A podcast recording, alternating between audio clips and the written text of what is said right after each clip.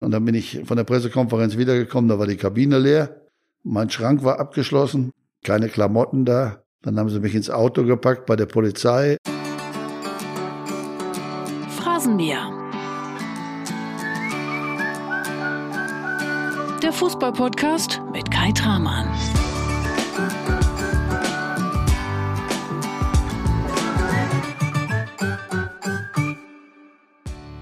Und heute tauchen wir voll ein in die Anekdotenwelt von Horst Rubisch, denn wir hören den Europameister von 1980, der erst mit 25 Jahren Fußballprofi geworden ist. Und wenn der Horst heute in Folge 2 erzählt, wie er zuvor als Dachdecker gearbeitet hat, wie er sich von den Trainern anhören musste, dass er fußballerisch zu schlecht ist und selbst Mitspieler damals in der Bundesliga gesagt haben, das wird nichts, dann realisierst du sicherlich, was für eine Ausnahmeerscheinung und was für ein Kämpfertyp dieser Horst Rubisch ist. In den 70ern und 80ern, klar, da war der Fußball im Vergleich zum heutigen Millionenbusiness was ganz anderes. Und das spürst du auch, wenn Horst Rubisch gleich über das EM-Finale 1980 spricht, über sein Finale, denn beim 2 zu 1 Endspielsieg gegen Belgien, da schoss er beide Tore und vor dem zweiten, da hat Karl-Heinz Rummenigge die entscheidende Ecke geschlagen und nochmal ganz kurz bei einem Fotografen zuvor angekündigt, pass auf, gleich passiert's. Klar, Kalle Rummenigge, der hat damals die Ecke serviert und heute serviert er im Phrasenmäher eine Frage an Horst Rubesch. Zudem hörst du Kulttrainer Peter Neururer mit einer, ja, man kann es bei Peter nicht anders sagen, echt schrägen Frage und direkt am Anfang geht's los mit Supernase und Superstar Mike Krüger. Der startet jetzt, also gehen wir rein. Viel Spaß im Phrasenmäherland, Folge 2 mit Horst Rubesch.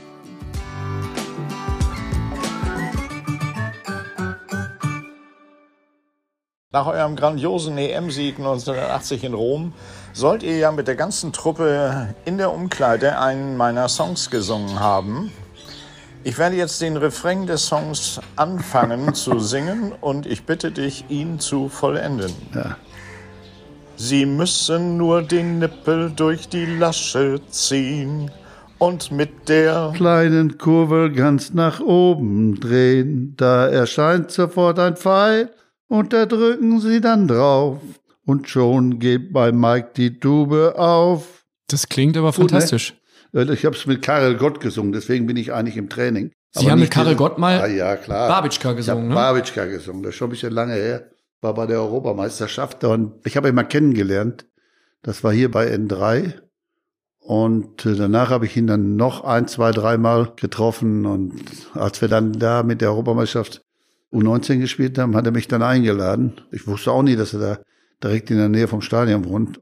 Wie das dann so üblich ist, kriegt das Fernsehen das dann mit und dann geht das auf einmal los. Dann trifft Man Horst Rubisch plötzlich Gott. Ja, hatte eine Eigendynamik ein bisschen, das ganze Ding dann auf einmal. Und da mussten wir auch noch singen. Und naja, gut. Aber es hat Spaß gemacht, muss ich halt dazu sagen.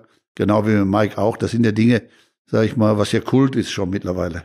1980, Deutschland wird Europameister und nach dem EM-Titel wird der Nippel gesungen. Ja gut, wenn man oben auf ist, dann nimmt man vieles, was man kriegen kann. Das war damals der Nummer 1 Hit in Das war der. Nummer eins Hit, klar. Ja, war ja auch überragend. Also Wir waren ja auch die Nummer eins in Europa, dann passte das ganz gut. Wenn Sie sich an dieses 2 zu 1 gegen Belgien erinnern, jetzt, an was denken Sie da sofort? Ja, was denke ich, dass ich nach dem Spiel eigentlich klinisch tot war, weil es war extrem warm auf der einen Seite, auf der anderen Seite in der Verlängerung hätten wir das Spiel, glaube ich, auch nicht gewonnen. Das Tor musste eigentlich zu dem Zeitpunkt fallen. Karl Rummenigge hat es dann hinterher immer erzählt, dass er einmal also haften geblieben, dem Fotografen da, der stellt die Linse richtig ein. Genau, er hat gesagt, halt die Kamera auf den langen, dann Ja, fällt ja. das Tor, sagte Ja, er so, mir im ja, ja, Vorgespräch so, dieses So Podcasts. ungefähr hat er das gesagt. Und ich meine, wir wussten ja, wo die Bälle hinkommen. Und das Entscheidende war eigentlich bei der Szene, deswegen, das habe ich immer noch im Kopf so ein bisschen, dass Jean-Marie Pfaff, der im Tor gespielt hat, der macht die zwei Schritte nach vorne und ich habe genau gewusst, ich bin vor ihm. Ich habe nur gedacht, nicht drüber, du brauchst nur treffen. Ich hätte ihn eigentlich geradeaus machen können. Aber in dem Fall war es jetzt so, er war raus, die zwei, drei Meter, der Meter vor der Linie gestanden, er machte zwei, drei Schritte und dann sieht er, das haut nicht hin und dann brauchst du eigentlich nur noch auf der Mitte halten. Das sind so die Dinge, die behältst du einfach ein Leben lang, glaube ich. Sie werden Europameister im Olympiastadion von Rom, machen beide Tore, aber den Start der Party danach, den haben Sie verpasst. Den Start habe ich verpasst, ja. Da gab es dann früher so eine Regelung oder was weiß ich. Ich musste dann mit dem Dr. Gerhard zur Pressekonferenz. Dann habe ich da bei der Pressekonferenz gesessen, da wurden dann erst die beiden Trainer gefragt. Dann kam noch ein anderer dazwischen und dann bin ich von der Pressekonferenz wiedergekommen, da war die Kabine leer. Mein Schrank war abgeschlossen, keine Klamotten da. Dann haben sie mich ins Auto gepackt bei der Polizei, haben mich dann ins Hotel gefahren.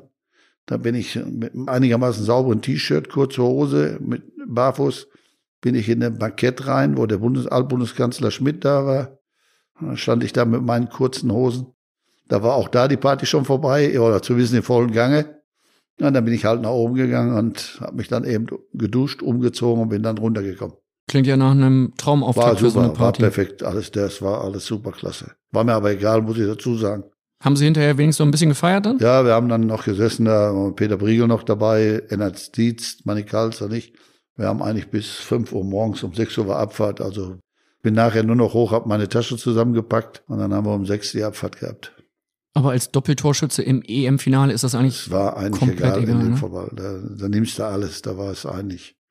Glückseligkeit nennt man das, glaube ich. Ihre Frau Angelika war in Rom vor Ort, ihre Mutter Luise, zu der sie ja eine sehr innige Beziehung hatten, die war daheim in Hamm. Ja, Und sie haben sie dann angerufen. Ja, das habe ich eigentlich immer gemacht, weil meine Mutter war immer mein Bundestrainer.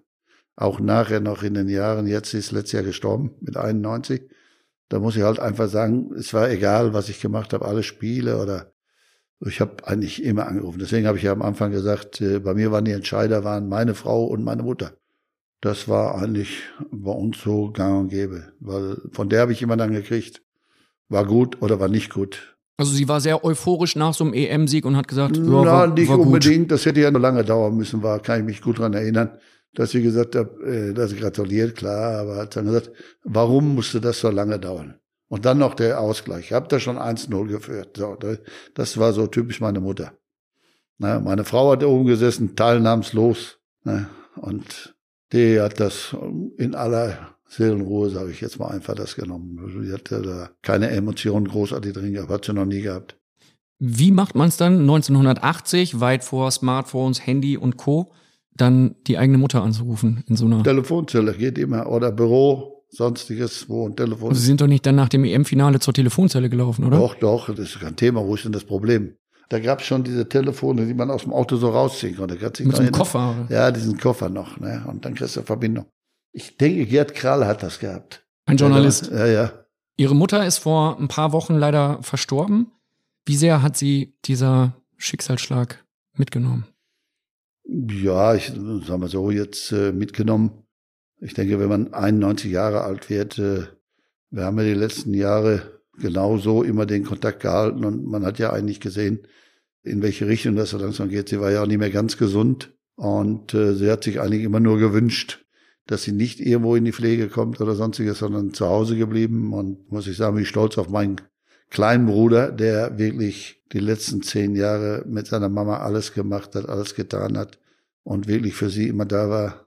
Und deswegen sind wir eigentlich alle froh gewesen jetzt, dass es genauso passiert, wie sie das gewünscht hat, dass sie ins Bett geht, einschläft und erledigt ist. Und so ist es dann letztendlich auch gekommen, Gott sei Dank.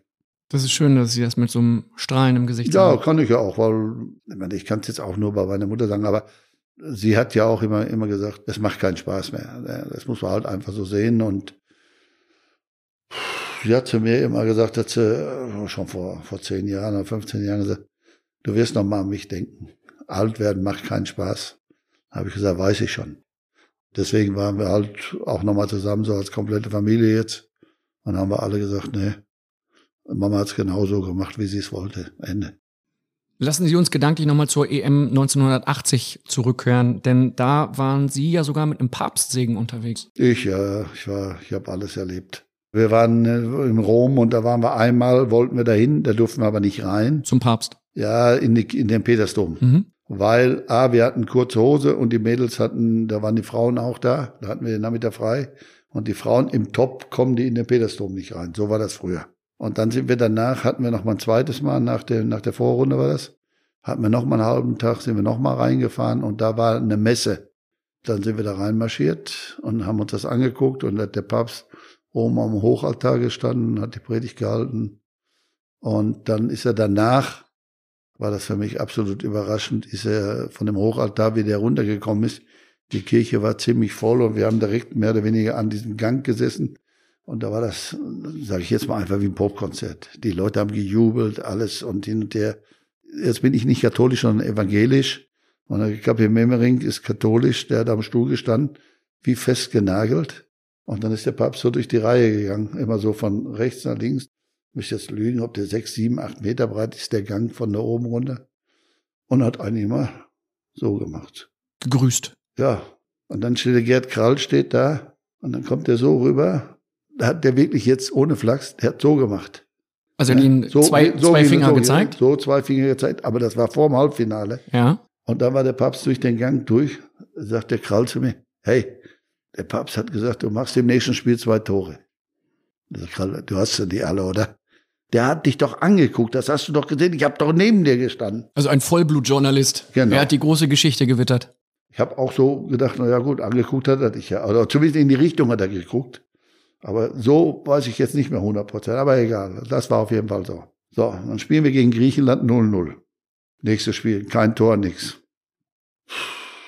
Boah, passiert nichts, sag ich zu ihm kam er dann halt beim Training, kam er an, einen Tag später habe ich gesagt, weißt du was, der Papst lügt auch. Sag ich, der hat gelogen. Zwei Tore war nix. So, jetzt war das Finale vorbei. Stehen wir da unten, wo dann nachher musst du ja da hoch dann den Pokal abholen und da oben auf die Tribüne. Da kommt dieser Krall von oben runter. Denke mal, da hat er sie noch alle, nicht, dass er noch drängelt sich da durch und macht und schreit. Wir haben überhaupt nichts verstanden, ne? Und dann hat er gesagt, der Alte hat nicht gelogen. Der hat gemeint, du machst im Finale die beiden Tore. Naja, gut, und das ist dann die Geschichte geworden, weil das jetzt eben der Journalist war auf der einen Seite, Gerd, und dann ist die Geschichte so durchgelaufen. Da stand dann nächsten, nächsten zwei Tage in der Zeitung. Ich habe den Papst dann Jahre später kennengelernt. Das muss man halt einfach wissen. Ich habe eine Audienz beim Papst gehabt. Über Juventus Turin aber gesprochen mit dem HSV. Ich wollte ihn erst fragen auf die, aber ich habe es nicht gemacht. Vielleicht ist die Geschichte auch so besser, dass er damals die zwei Tore fürs Finale angezeigt hat. Ja, klar. Und aber ich wollte ihn immer noch fragen, 83, wo ich die Audienz gehabt habe. Ob er das wirklich so wusste, aber habe ich mich dann auch nicht getraut. Sind Sie froh, dass Sie damals in den 80ern Profi waren und nicht heute, wo immer alles in den sozialen äh, Netzwerken landet, wo jeder sofort überall fotografiert wird? Zu unserer Zeit konnte es sich einfach freier bewegen. Andersrum konnte die Journalisten auch mitnehmen.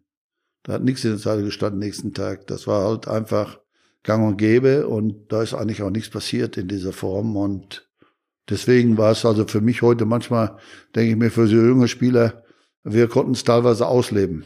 Aber junge Spieler, sag ich mal, heute in der heutigen Zeit, sie haben kaum eine Chance, irgendwo da in der Form das so auszuleben wie wir. Selbst wenn du einfach nur mal hergehst, als 18-jähriger Motorrad fährst und so weiter, da hast du heute schon Probleme. Skilaufen gehst und so weiter, stehen in den Verträgen, sollst nicht machen und, und, und. sind so viele Sachen, was nicht gern gesehen wird oder was, was eigentlich nicht aber bei uns kann und gäbe.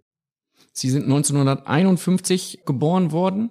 Wie lief Ihre Jugend so ab? Was haben Sie damals Wie meine Geburt lief? Nein, wie ihre Jugend ablief, nicht ihre Geburt. Also Sie können mir auch erzählen, wie die Geburt ablief.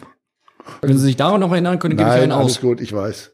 Ja, wie ist mein Leben gewesen? Ich habe eigentlich keine Not leiden müssen. Meine, meine Mutter war, war der absolute Häuptling in der Form. Nein, ich habe eigentlich mit fünf, sechs Jahren angefangen, Fußball zu spielen und habe vom ersten Tag an immer Tore gemacht. Hab vier Geschwister noch dabei, was eigentlich immer gut funktioniert hat bis heute. Kompliment, da können wir uns alle selber loben was wir zusammengehalten haben und was wir gemacht haben und getan haben. Schule gemacht, ganz normal, dann meine Lehre gemacht. Das war mein Vorteil, glaube ich. Auch nachher im Fußball. Ich wusste dann auf der einen Seite, was Arbeit heißt.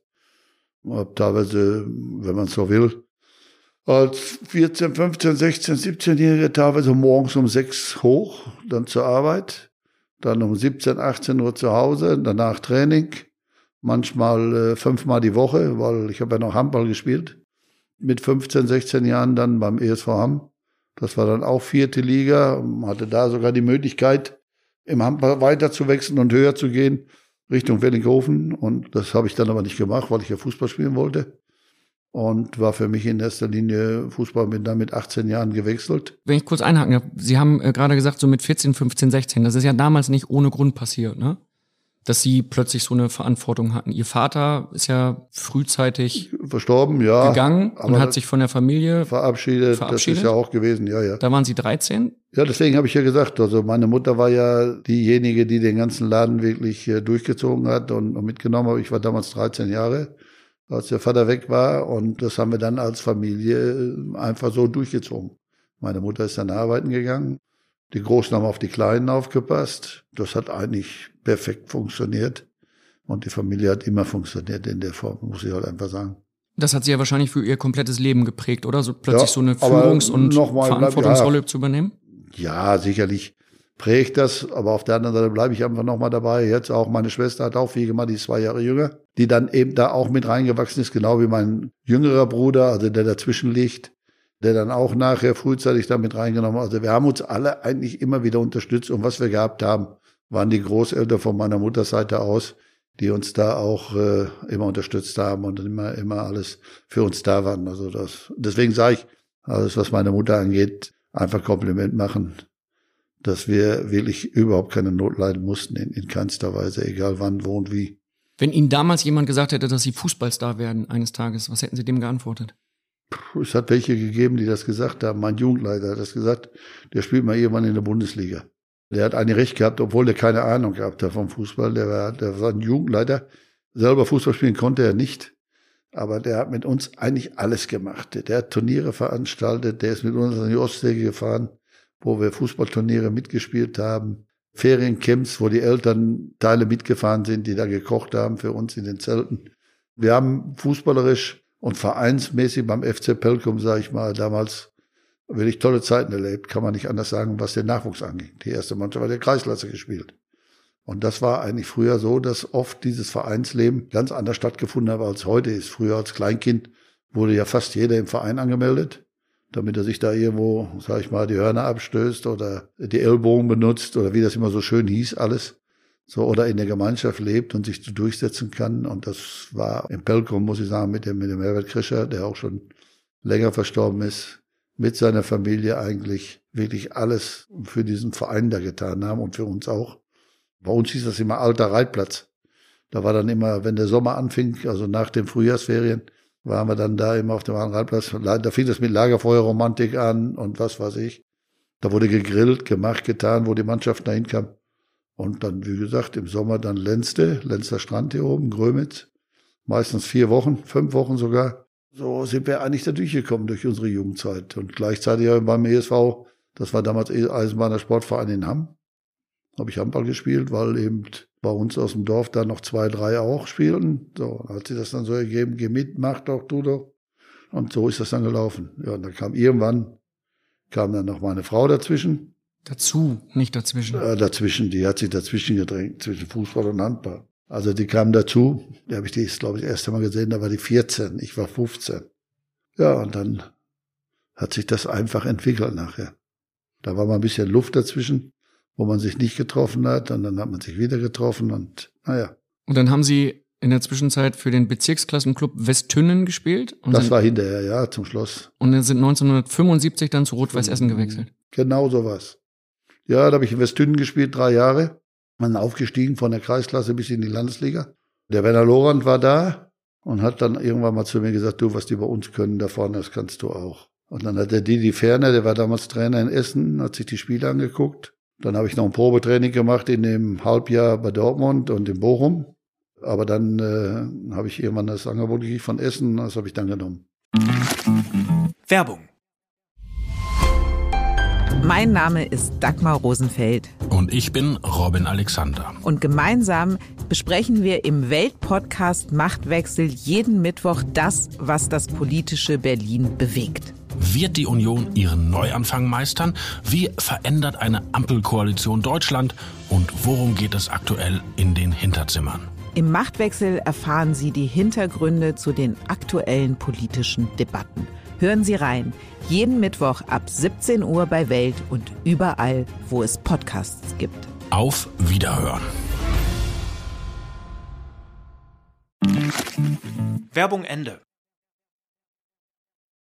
Sie sind zu Rot-Weiß Essen gewechselt und damals die Kollegen von der Bild-Zeitung haben sie direkt umgetauft. In das Ungeheuer. Ungeheuer. Hm. Das ist aber gekommen durch dieses Spiel. Wir sind aufgestiegen in die Landesliga und haben ein Freundschaftsspiel gemacht gegen Wuppertaler SV. So, und da habe ich dann diese beiden Tore gemacht und dann, das eine war ein Kopfballtor aus elf Meter, lange Ecke, Innenpfosten, Tor, weiß noch wie heute. Und dann kam nächsten Tag in der Bildzeitung, weil der Jörg Hüls das ja mitgekriegt hatte. Ein damaliger Kollege. Ja.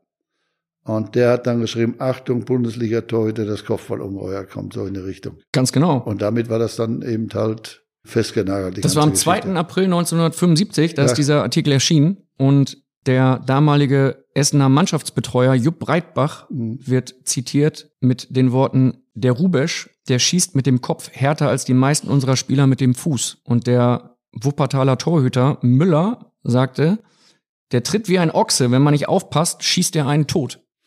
Ja gut, ich meine, der, das war natürlich, das zweite Tor war natürlich ein bisschen kurios. Was heißt kurios? Da kommt ein Ball von der linken Seite auf den zweiten Pfosten. Ich stehe auf der 5-Meter-Linie. Und da ich ja nun mal die Bälle direkt spielen konnte, habe ich den Wolle genommen. Und er stand auf der Linie und habe ihm den genau auf die Brust geschossen. Dann ist er mit Ball und Brust und alles drum und dran hinter die Torlinie gefallen. Der Ball war drin. Tor hat gezählt. Und daher kommt diese Aussage. Wie haben Sie diese erste Schlagzeile damals wahrgenommen, das Ungeheuer kommt? Einige gar nicht. Ich habe es ja erst hinterher mitgekriegt. Ich war eigentlich nie der Typ, der da hinterhergelaufen ist auf Schlagzeilen oder was, sondern für mich war es eigentlich nur wichtig, dass wir das Spiel gewonnen haben gegen Wuppertal. Und wir haben mit 3-1 gewonnen. Auf jeden Fall danach war es dann halt einfach so, dass, dass es klar war, ich gehe zu Rot-Weiß Essen. Und ich wollte unbedingt, weil ich hatte vorher schon da trainiert, habe da äh, bei der Bundeswehr das Glück gehabt, die Bundeswehr hat mich freigestellt im, im Februar, dass ich da auch trainieren konnte schon, dass ich so einen Anfang hatte, weiß ich nicht, dass ich im Sommer anfange, sondern konnte dann die zwei, drei, vier Monate davor schon beim Bundesligisten mittrainieren. Und naja, da gab es dann so ein paar andere Anekdoten noch und hin und her. Und als ich dann da war auch. Und dann ging das eigentlich los. Und dann habe ich in dem ersten Spiel gleich die beiden Tore gemacht gegen Uerding. Und damit war In dem ersten Bundesligaspiel. Also das, ja, ja. Gegen, Es waren zwei Kopfballtore, damit war das alles bestätigt. das Spiel gegen Wuppertal war ein Testspiel. Dann folgte Ja. irgendwann dann das äh, erste Bundesligaspiel gegen Uerdingen mit zwei Kopfballtoren. Um das mal einzuordnen, Sie waren damals 24. Sie hatten eine Fliesenlegerlehre abgebrochen. Sie haben als Aushilfe im Gleisbau mit der Brechstange Steine rausgebrochen. Dann Klar. wurden Sie Dachdecker, haben eine Ausbildung gemacht und im Job gearbeitet. Dann wechseln Sie irgendwann als Bezirksklassenstürmer nebenbei noch in der Handball-Verbandsliga aktiv zu einem Bundesliga-Club. Der stellt auch das ganze Leben auf den Kopf, oder nicht? Auch überhaupt nicht. Die Lehre war ja raus, weil ich zementempfindlich war. Dann habe ich, der Vater hat zu Hause gesagt, Wie kann man nee, zementempfindlich sein? ja, kriegst Hautausschläge. Ja? Hm. Dann hat der Vater gesagt, Füße hier am Tisch, so war er noch da. Ist nicht, da musste ich mit bei ihm, der war Schachmeister im Eisenbahnbau. So, die haben Durchbrüche gemacht. Musste, da habe ich gedacht, das, da muss ich ganz schnell weg. War zu anstrengend? Ja, das war, das war schon ein harter Tobak. Und dann äh, kam das dazu, dass ich äh, bei dem meine Lehre praktisch bei dem Dachdecker weitermachen konnte, habe dann die Lehre zu Ende gemacht, anderthalb Jahre. Der Vorteil war eigentlich, ich habe immer gewusst, was Arbeit ist. Also mich konnte es mit Arbeit nicht kriegen. Bei Rot-Weiß Essen haben Sie unter anderem mit Willi Ente Lippens zusammengespielt und Mhm. der hat jetzt eine Frage an Sie. Ja, Horst, hier ist der Willi. Du sagst ja immer der Alte, Ja, ne? Stimmt ja auch in etwa. und äh, ich soll dir jetzt mal eine Frage stellen. Und äh, zwar, mit was für einem Gefühl bist du zum ersten Training nach Essen gefahren? Das war für dich ja auch ein Schritt aus der Kreisliga oder Bezirksliga raus, dann zu uns zu kommen und äh, zum Probetraining und so. Und äh, ich kann mich an meine Situation erinnern, da hat man schon in der Magengrube ein komisches Gefühl. Und ja, was für ein Gefühl hattest du? Vielleicht kannst du das mal beschreiben. ich meine, ich habe ja eben schon mal beschrieben, dass ich früher da war. Also ich konnte ja vorher schon mal mittrainieren. Und äh, für mich war es am Anfang so, dass ich ja die Spiele gesehen habe im Stadion. Vor allem Willi auch und äh, war ja Dieter Bast, Werner Lorenz. Die haben eine gute Mannschaft gehabt. Hansi Dörre, da waren viele Top-Leute dabei in der Mannschaft damals. Und ich kann mich gut erinnern, dass ich ziemlich hebelig war am Anfang. Und dass ich auch viel Respekt gehabt habe, sagen wir so, vor Willi. Willi war absoluter Topspieler zu der Zeit, auch in der Bundesliga. Ich meine, er ist ja heute noch ein Denkmal und er war eigentlich diese große Figur nach Gottschalk und alles, was da gespielt hat, kam Lippens. Und da muss man halt einfach sagen, nein, da hast du Respekt gehabt und kribbelig war ich auch, aber das Gute war eigentlich, die haben mir alle geholfen. Als ich dann äh, da war mit Vertrag, im Vorfeld wurde ja immer Kreis gespielt und dann gab es ja immer Beinschüsse. Fünf gegen zwei, vier gegen zwei. Ja, da war ich dann natürlich auch im Geschäft als Neuling. War das ja alles ein bisschen zu schnell für mich. Und dann haben sie Willi dann auch immer wieder durch, haben sich kaputt gelacht. Loran sagt, gehen, aber wenn die dich beispielsweise hau auf die Socken. Habe ich auf die Socken gehauen. Und dann bin ich einen Morgen komme ich in die Kanne, oder nachmittags kam ich in die Kabine. Da hatten sie mir dann Netz hingehängt, zwei Stück, drei Stück, ne, Welle drin. Und dann haben sie mir einen Gutschein von Karstadt geschenkt. Da konnte ich mir noch ein paar Netze kaufen, damit ich nicht so viele Beinschüsse kriege. Das war so die Zeiten früher. Ein bisschen Spaß gehabt bei den Geschichten. Und, aber sonst musst du halt einfach sagen, klar, bist du angespannt, kommst da hin, spielst dann auf jeden Fall mit solchen Leuten da zusammen Fußball, was eigentlich Spaß gemacht hat. Willi war eigentlich ein absolut exzellenter Fußballer, beidbeinig, war Tore gemacht. Willi hat immer mal zu mir gesagt, lauf, ich treff dich. So, das war das Wichtigste eigentlich. Und er hat mich oft genug getroffen. Also da bin ich ihm heute noch dankbar für. Sie haben eben schon gesagt, Sie hatten in Ihrem ersten Bundesligaspiel direkt einen Doppelpack geschnürt, mhm. zwei Kopfballtore gegen Uerding. Und nur zwölf Tage später haben Sie dann von den Mitspielern in der Zeitung, damals in Bild, ordentlich Lack bekommen, weil der Manfred Burgsmüller beispielsweise sich beschwerte und sagte, der Lange steht mir im Weg. Willi Lippens, den Sie gerade schon erwähnt haben, der die Frage gestellt hatte, der sagte damals, den setzen wir vor allem in Auswärtsspielen am besten nur in den letzten 20 Minuten ein. Und ihr eigener Trainer, Ivica Horvath, der hat gesagt, Rubesch kann nicht richtig mitspielen. Ja. Man kann ja auch nicht Arzt werden ohne Studium. Genau richtig. Ich meine, so blauäugig dürften wir eigentlich alle nicht sein oder, oder damals auch nicht. Da kommt einer mit 24 Jahren, kommt in die Bundesliga. So, der haut mal im ersten Spiel gleich zwei rein, dass da alles funktioniert und alles geht, konnte eigentlich nicht sein. Das war, phasenweise war es einfach zu schnell. Willi hat fast nur geschnippelte Bälle gespielt. Und da musstest du erstmal wissen, wo musst du hin, was machst du, wie läuft das. So, dann musst du einfach mal gucken, auch gegen wen du gespielt hast. Ich habe ja in den ersten beiden Spielen die beiden Tore gemacht und dann haben wir in Düsseldorf gespielt. Habe ich auch das 1-0, glaube ich, gemacht. Nach so. Flanke von Lippens. Ja, ja, ich weiß. Und dann nach dem hat er mich in der Halbzeit ausgewechselt. Nach dem Spiel ist er gekommen. Ivica Howard damals hat mich in den Arm genommen und gesagt, mein Junge, machst du Pause? Müssen wir viel trainieren? Brauchst du noch viel Training für Bundesliga? So. Kein Problem, sage ich Trainer. Ich sag, machen wir. Und dann haben wir acht Wochen lang trainiert. Da hat er mich, glaube ich, das erste Mal gebracht. Da haben wir hinten gelegen, 2-1. Habe ich wieder beide Tore gemacht, glaube ich, haben wir gewonnen. Und so ist dann der Weg weitergegangen. Acht Wochen lang habe ich nur Lack gekriegt von ihm, ohne Ende. Hierhin, dahin, Bälle holen, passen, drücken, machen, schießen. Puh, aber ich habe gemacht. Und es hat funktioniert. Am Ende habe ich 18 Tore gemacht im ersten Jahr.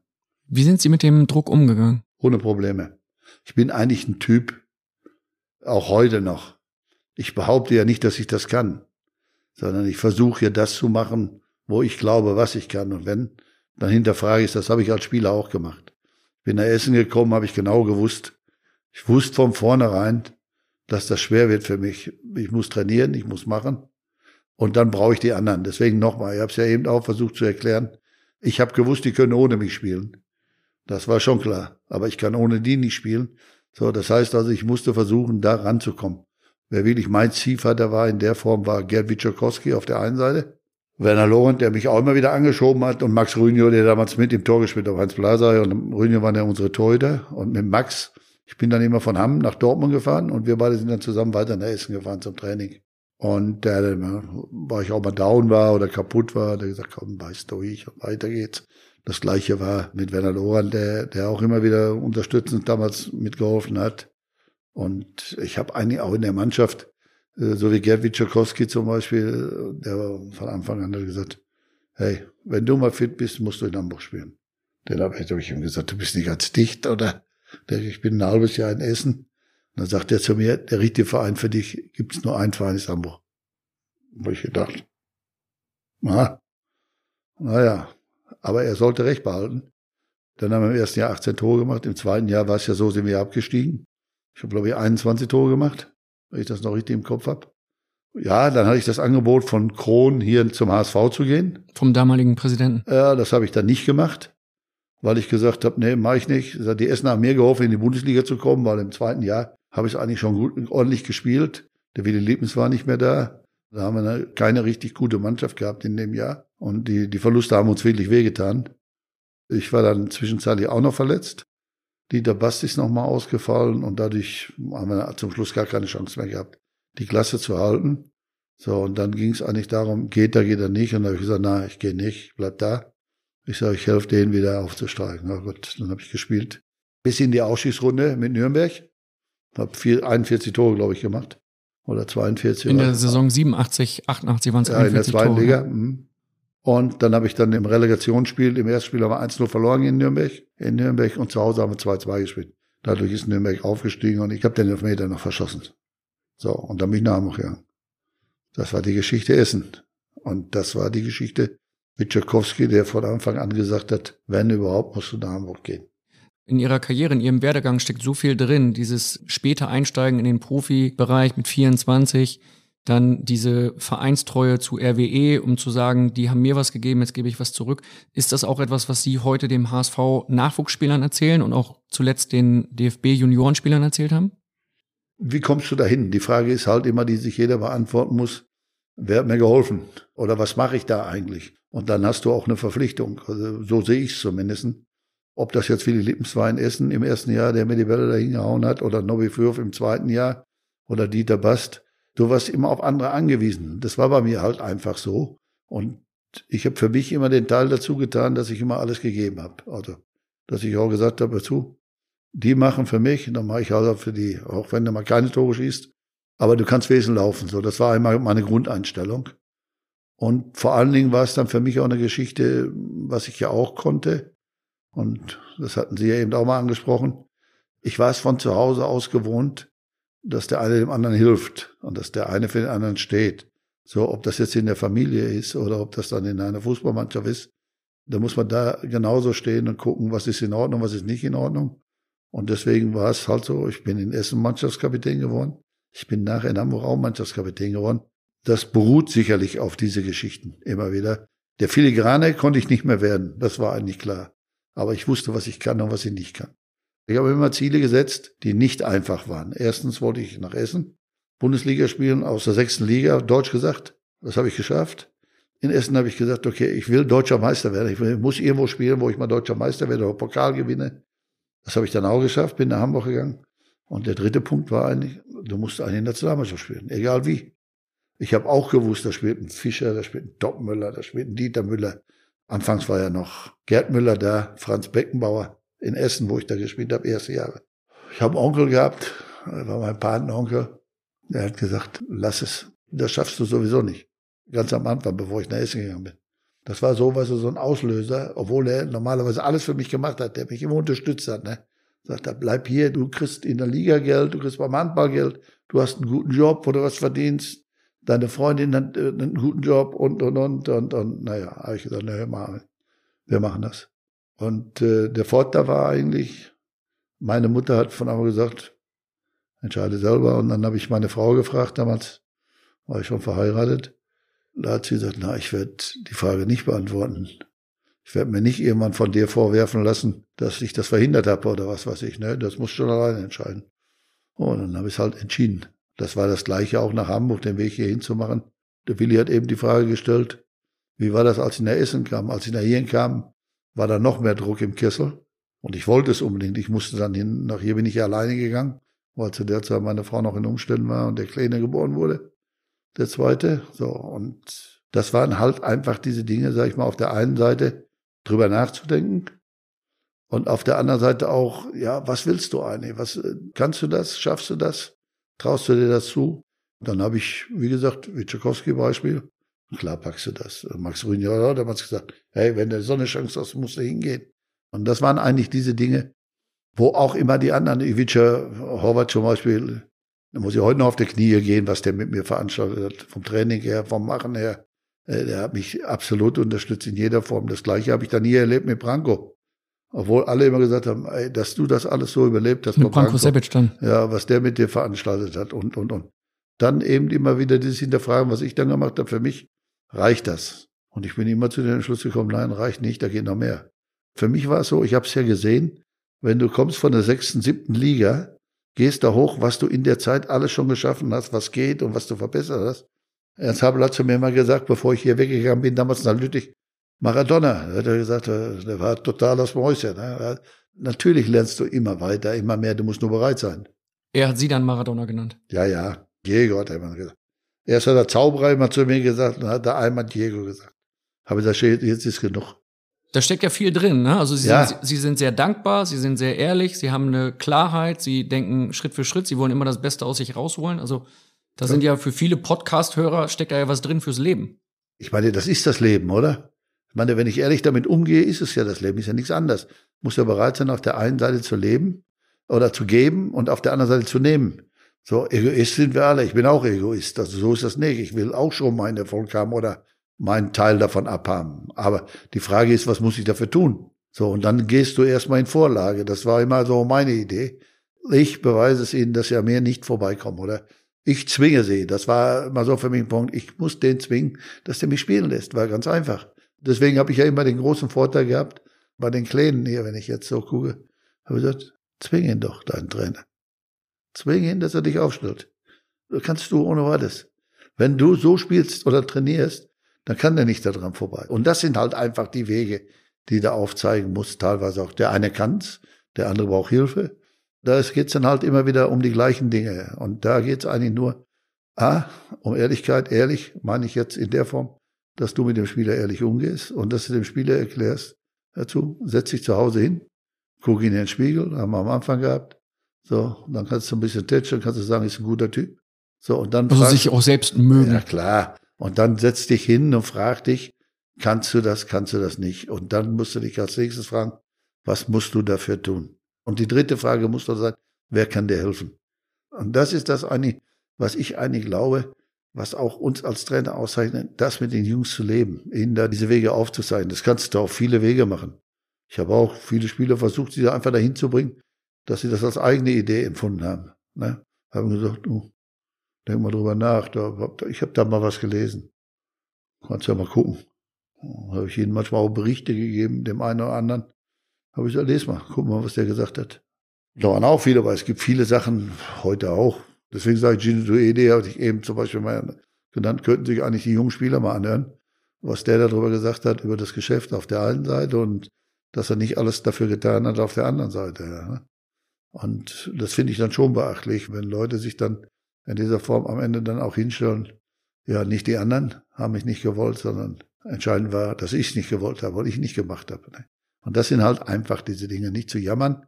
Ich habe eins erfahren, der liebe Gott. Damit ist jetzt nicht Karel gemeint, ja, ne? Ja, ja, aber so gut, oder, nee, nee, der liebe Gott, sage ich immer, so gut der es auch meint und macht und tut, er wird deine Arbeit nie machen, die musst du selber machen. Du kannst dich ja auch bekreuzigen und machen und tun, aber letztendlich musst du es machen, musst du es tun. So, du kannst dran glauben. Und das sind halt einfach die Dinge, wo ich dann einfach sage, das beinhaltet dann meine Ehrlichkeit in dieser Form, was eigentlich jeder, jeder haben sollte, einfach erstmal zu hinterfragen, habe ich alles getan, tue ich alles dafür? Und das sind halt einfach diese Dinge. Ist das etwas, diese Ehrlichkeit, die im heutigen Fußball so ein bisschen fehlt? Ich denke mal, die gehört ja eigentlich grundsätzlich dazu, ist ja nicht nur im Fußball.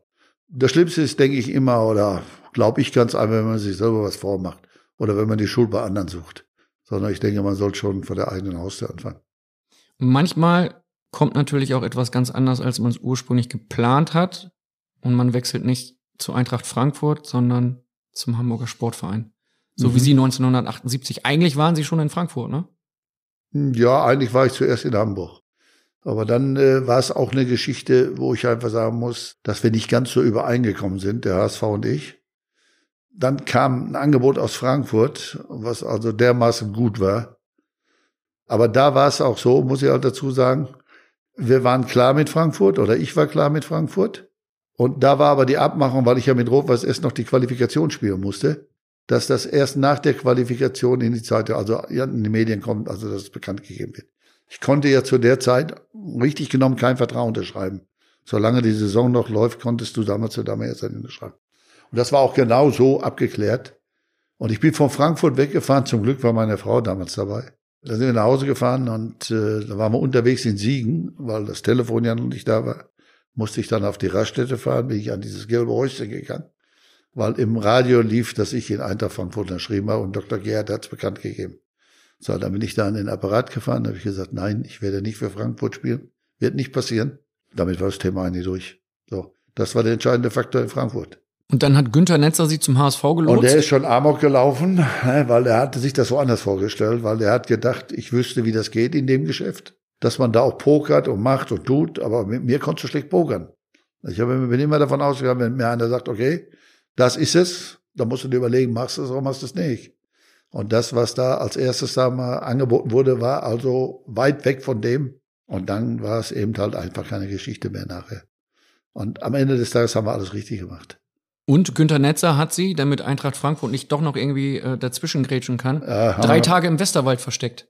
Ja, da war ja nichts mehr mit dazwischengrätschen. Das warum das so war, weiß ich heute auch nicht mehr. Aber wir sind drei Tage im Westerwald gewesen. Ja, durften Ist das heute, Hotelleben genießen. heute Training. unvorstellbar, oder? Dass ein Spieler versteckt wird? Ja, klar, aber gut. War damals so. War schön. Günter Netzer hat mal bei einer Kicker-Veranstaltung, Ja, Günther hat viel gesagt. ja, Sie wissen, was kommt, ne? Ich weiß, was kommt. 2018 hat er bei einer Kicker-Veranstaltung mal gesagt, wie er sie dann als Manager noch hat, Mal gesehen hat. noch hat spielen sehen. Und hat gesagt, das wäre, glaube ich, seine erste und letzte Verpflichtung dann. Wir hören mal rein.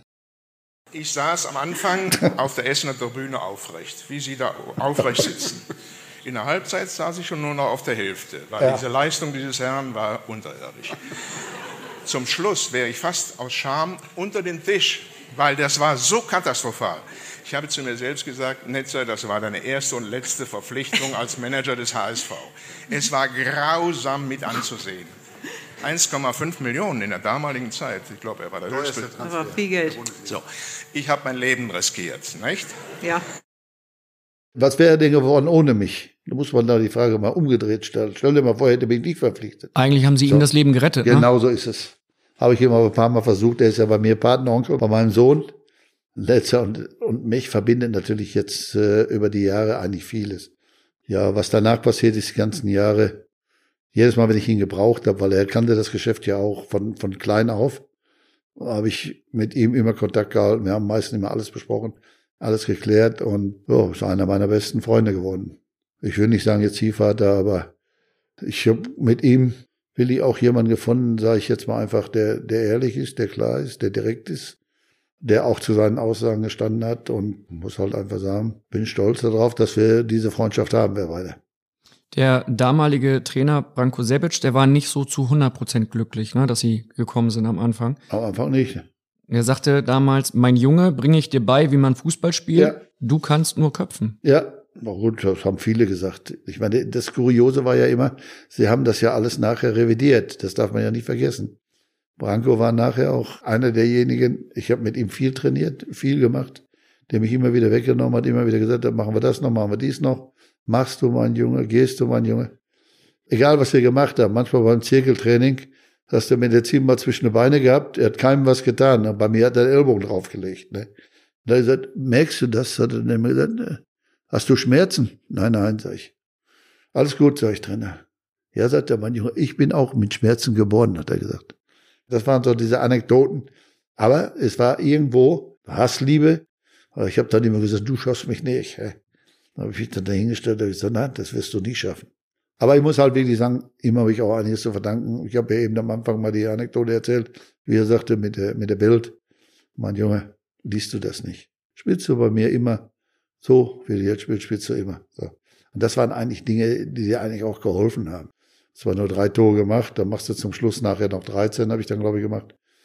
In den Jahren darauf war es dann halt überhaupt kein Problem mehr. Da 20, 21 zu man 27 oder was weiß ich wie viele. Ich habe eigentlich immer zurückgezahlt und, und das war für mich auch wichtig. Den Anspruch habe ich auch gehabt. Du kannst ja auch eine eigene Konkurrenz aufbauen. Einmal habe ich sie mit Kigi aufgebaut, mit Milewski Kevin ich, Keegan? oder mit Milewski habe ich sie aufgebaut. Milo und ich, wir haben mal eine Zeit lang in der Liga, glaube ich, da habe ich 27 nachher gemacht. Da waren wir eine Zeit lang immer Kopf an Kopf mit der Torschützenliste. Da war der er, glaube ich, 13, 14, 15, 16. Dann ging das immer rum. Ich pack dich, ich pack dich, ich pack dich. Ja, so ein kleiner Versuchs. Ich will damit eigentlich nur sagen, das waren auch so Dinge, die du innerhalb der Mannschaft gehabt hast. Wir haben auch Kals, ob ich, das war der Felix, das war, wir haben auch nach dem oft viele Sachen gemacht, wo wir Bälle geschlagen haben, Pässe gespielt haben, Torabschlüsse gemacht haben. Die haben wir selbstständig gemacht.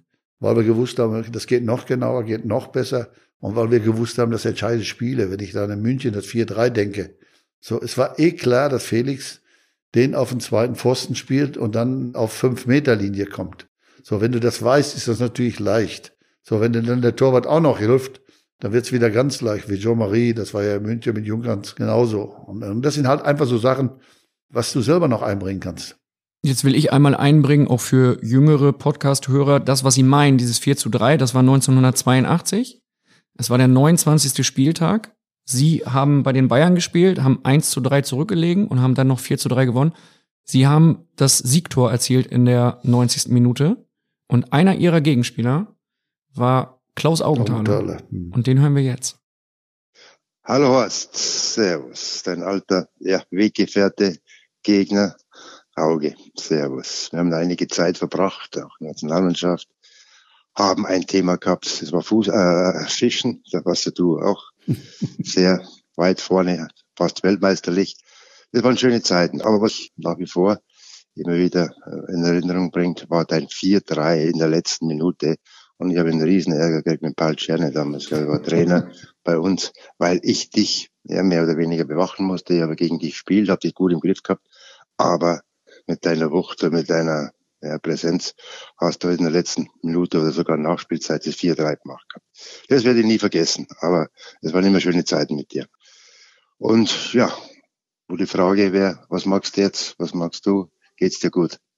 Also schöne Grüße, Auge. Servus. Mir geht's eigentlich gut. Ich habe Spaß an dem Job, den ich im Moment mache. Und ja, vor allen Dingen, ich komme eigentlich ganz gut durch Corona. Deswegen das eigentlich das Wichtigste, dass für Familie alles so weiter gesund ist. Ich hoffe bei euch auch. Wenn wir jetzt über dieses 4 zu 3 sprechen, ne? Klaus Augenthaler sagt, er hatte sie eigentlich ganz gut im Griff. Ich habe noch einen davor gemacht. Ich wollte sagen, sie haben damals hab die das 3-3. Saisontore 20 und 21 gemacht. Und vor allen Dingen haben sie mit diesem 4 zu 3 den HSV zum Meister gemacht. Ja, da war klar, dass wir Meister sind. Nochmal, das Entscheidende war bei diesem Spiel eigentlich, wir haben so zwei kuriose Tore kassiert in der ersten Halbzeit zum 3-1. Einer, der war daneben und springt von so einem Punkel weg und springt dann ins Tor rein, weil der Uli Steiner hat schon weggerufen. Das war das 3-1. Und dann haben wir in der Kabine eigentlich überhaupt nicht drüber diskutiert, was da passieren muss, zweite Halbzeit. So, dann sind wir raus. Und dann hatten wir gleich die Aktion mit Thomas van Hesen, wo ich einfach nur immer weggelaufen bin, den Raum immer größer gemacht habe und Auge ist mitgegangen, konnte ja nie angreifen. Und dann ist der Kleine praktisch von der eigenen 16 Meter Ecke aus da unten bis da oben mitten vor Tor gelaufen.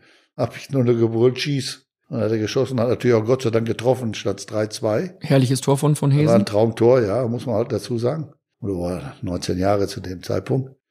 Und danach war es eigentlich so, dass du gesehen, die Bayern wackeln.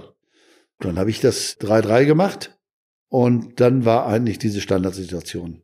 Erstmal kommt der Freistoß dazu, sagen, weil Auge oder irgendeiner hat faul gespielt bei mir. So, und dann hat Felix den von der linken Seite genau so gespielt, wie wir es eigentlich auch im Training gemacht haben oder wir es eigentlich mit Ansagen. So, und, und bei uns waren ja nun auch der Vorteil, obwohl sie es alle wussten, wir hatten aber noch zwei, drei andere, die das auch konnten. So, und, und äh, in dem Fall war es aber klar, der kommt und dann hat's eingeschlagen. Klar, gut. Nochmal, der guckt auf den Ball. Ich weiß genau, wo ich hinlaufen muss. Ich kann praktisch immer nur am Gegner gucken, gehe den Rücken, da muss er sich umdrehen, bin ich weg. So. Und das war halt die Aktion. Ich bin rückwärts gegangen, er ist mitgegangen, hat er nochmal geguckt, hat er nicht geguckt. Dann habe ich da mehr oder weniger innere Linie gestanden, Abseitslinie, und dann kam der Ball schon. Ich habe immer gesagt, das kannst du auch nie lernen. Das ist einfach drin. Und diesen Instinkt zu haben, dann zum richtigen Zeitpunkt dahin zu laufen, das war bei mir. Kam sicherlich auch durchs Handballspielen, habe ich auch immer wieder gesagt. Die Sprungkraft und Ja auch klar, das, und dieses das Timing, ne? Das absolute Timing. Ich habe Timing gehabt, konnte in der Luft stehen oben. Ja, das war eigentlich ganz gut. Das war schon eine richtige Waffe, das kann man nie anders sagen.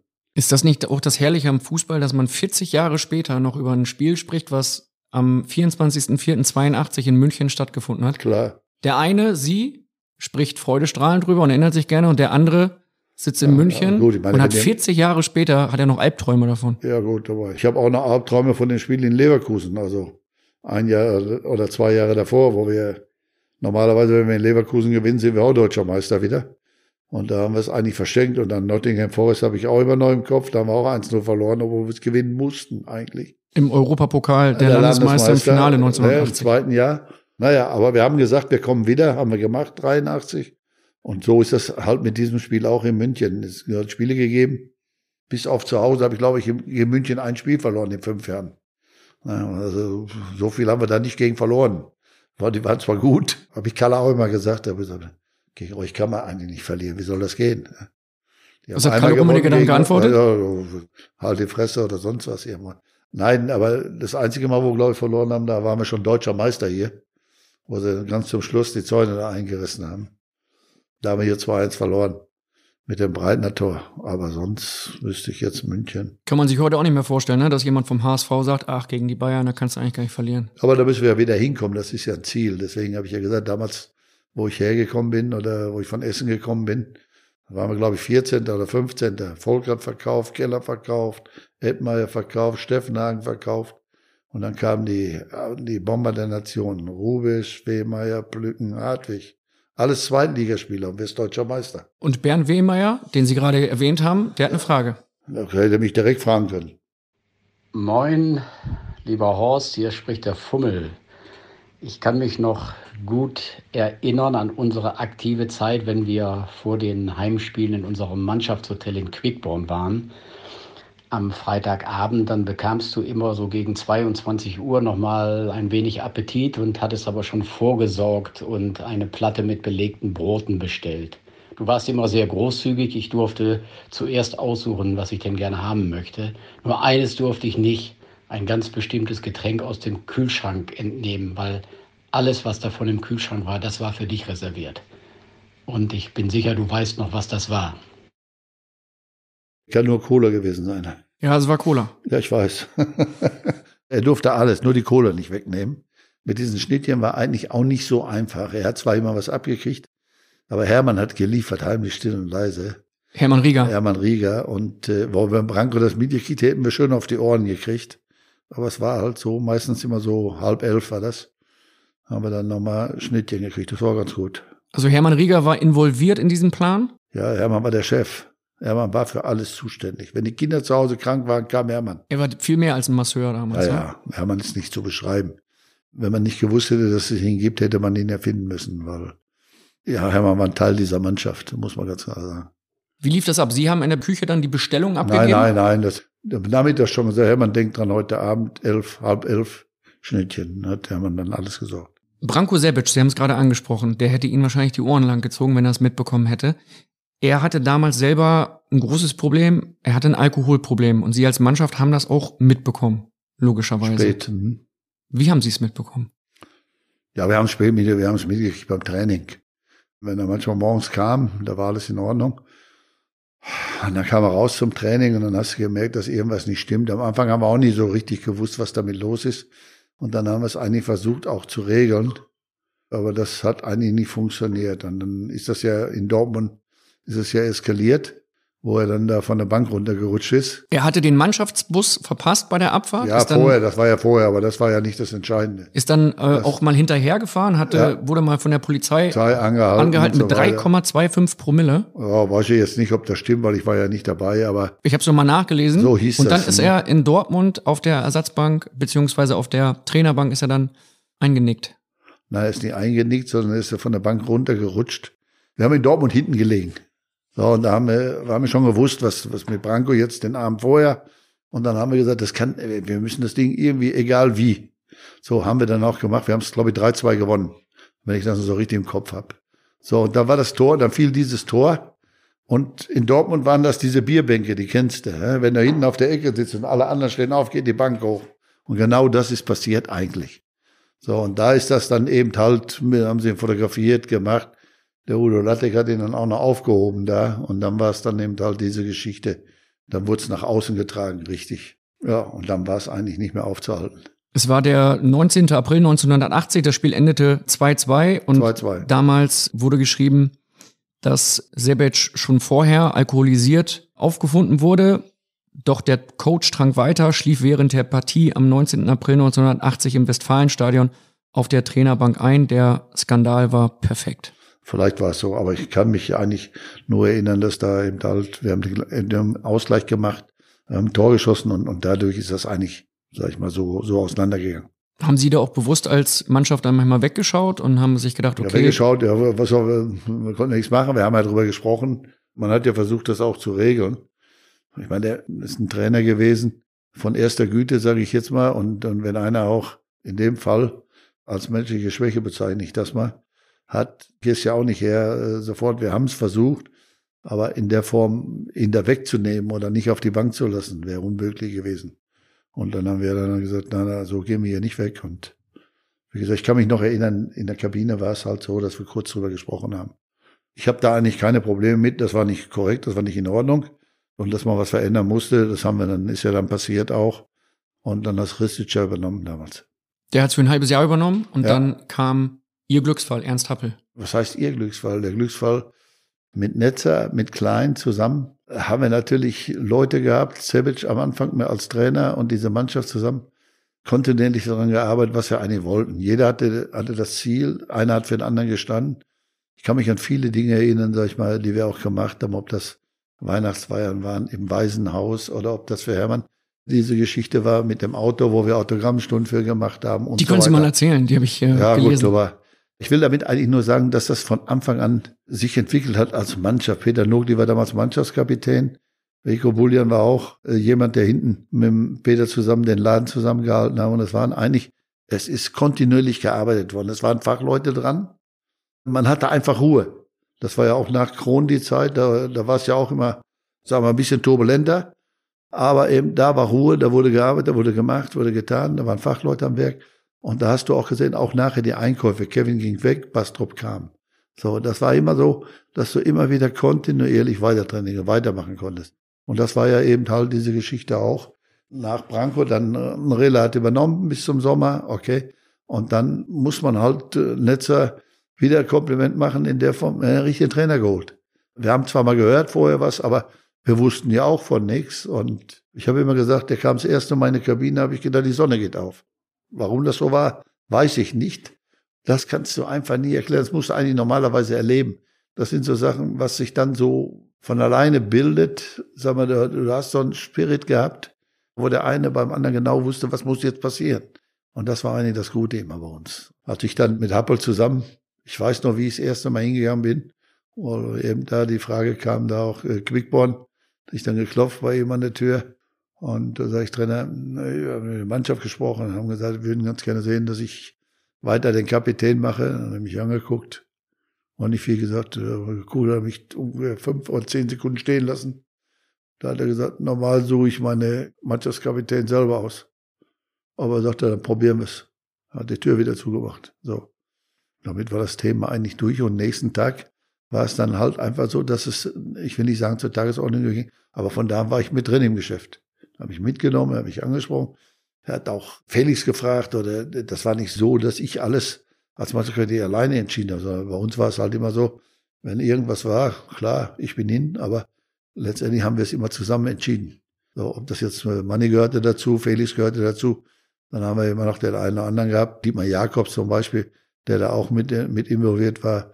Sie haben es gerade gesagt, man muss es eigentlich erlebt haben, aber ja. wenn Sie es mal beschreiben, was war denn das Magische an dieser Beziehung Rubisch-Happel? Boah. Sie haben ja später auch noch unter ihm ja, gearbeitet als Co-Trainer. geschrieben, Vater und Sohn. Habe ich eigentlich nicht so, ich habe ich hab sie mal als Freunde genommen. Weil er hatte mir ja angeboten, im ersten Jahr hat er mir ja angeboten, ich könnte, ich sollte ernst zu ihm sagen, habe ich nicht gemacht, weil da hatte ich einfach zu viel Respekt und außerdem passte das eigentlich nicht zu unserer Geschichte in der Mannschaft.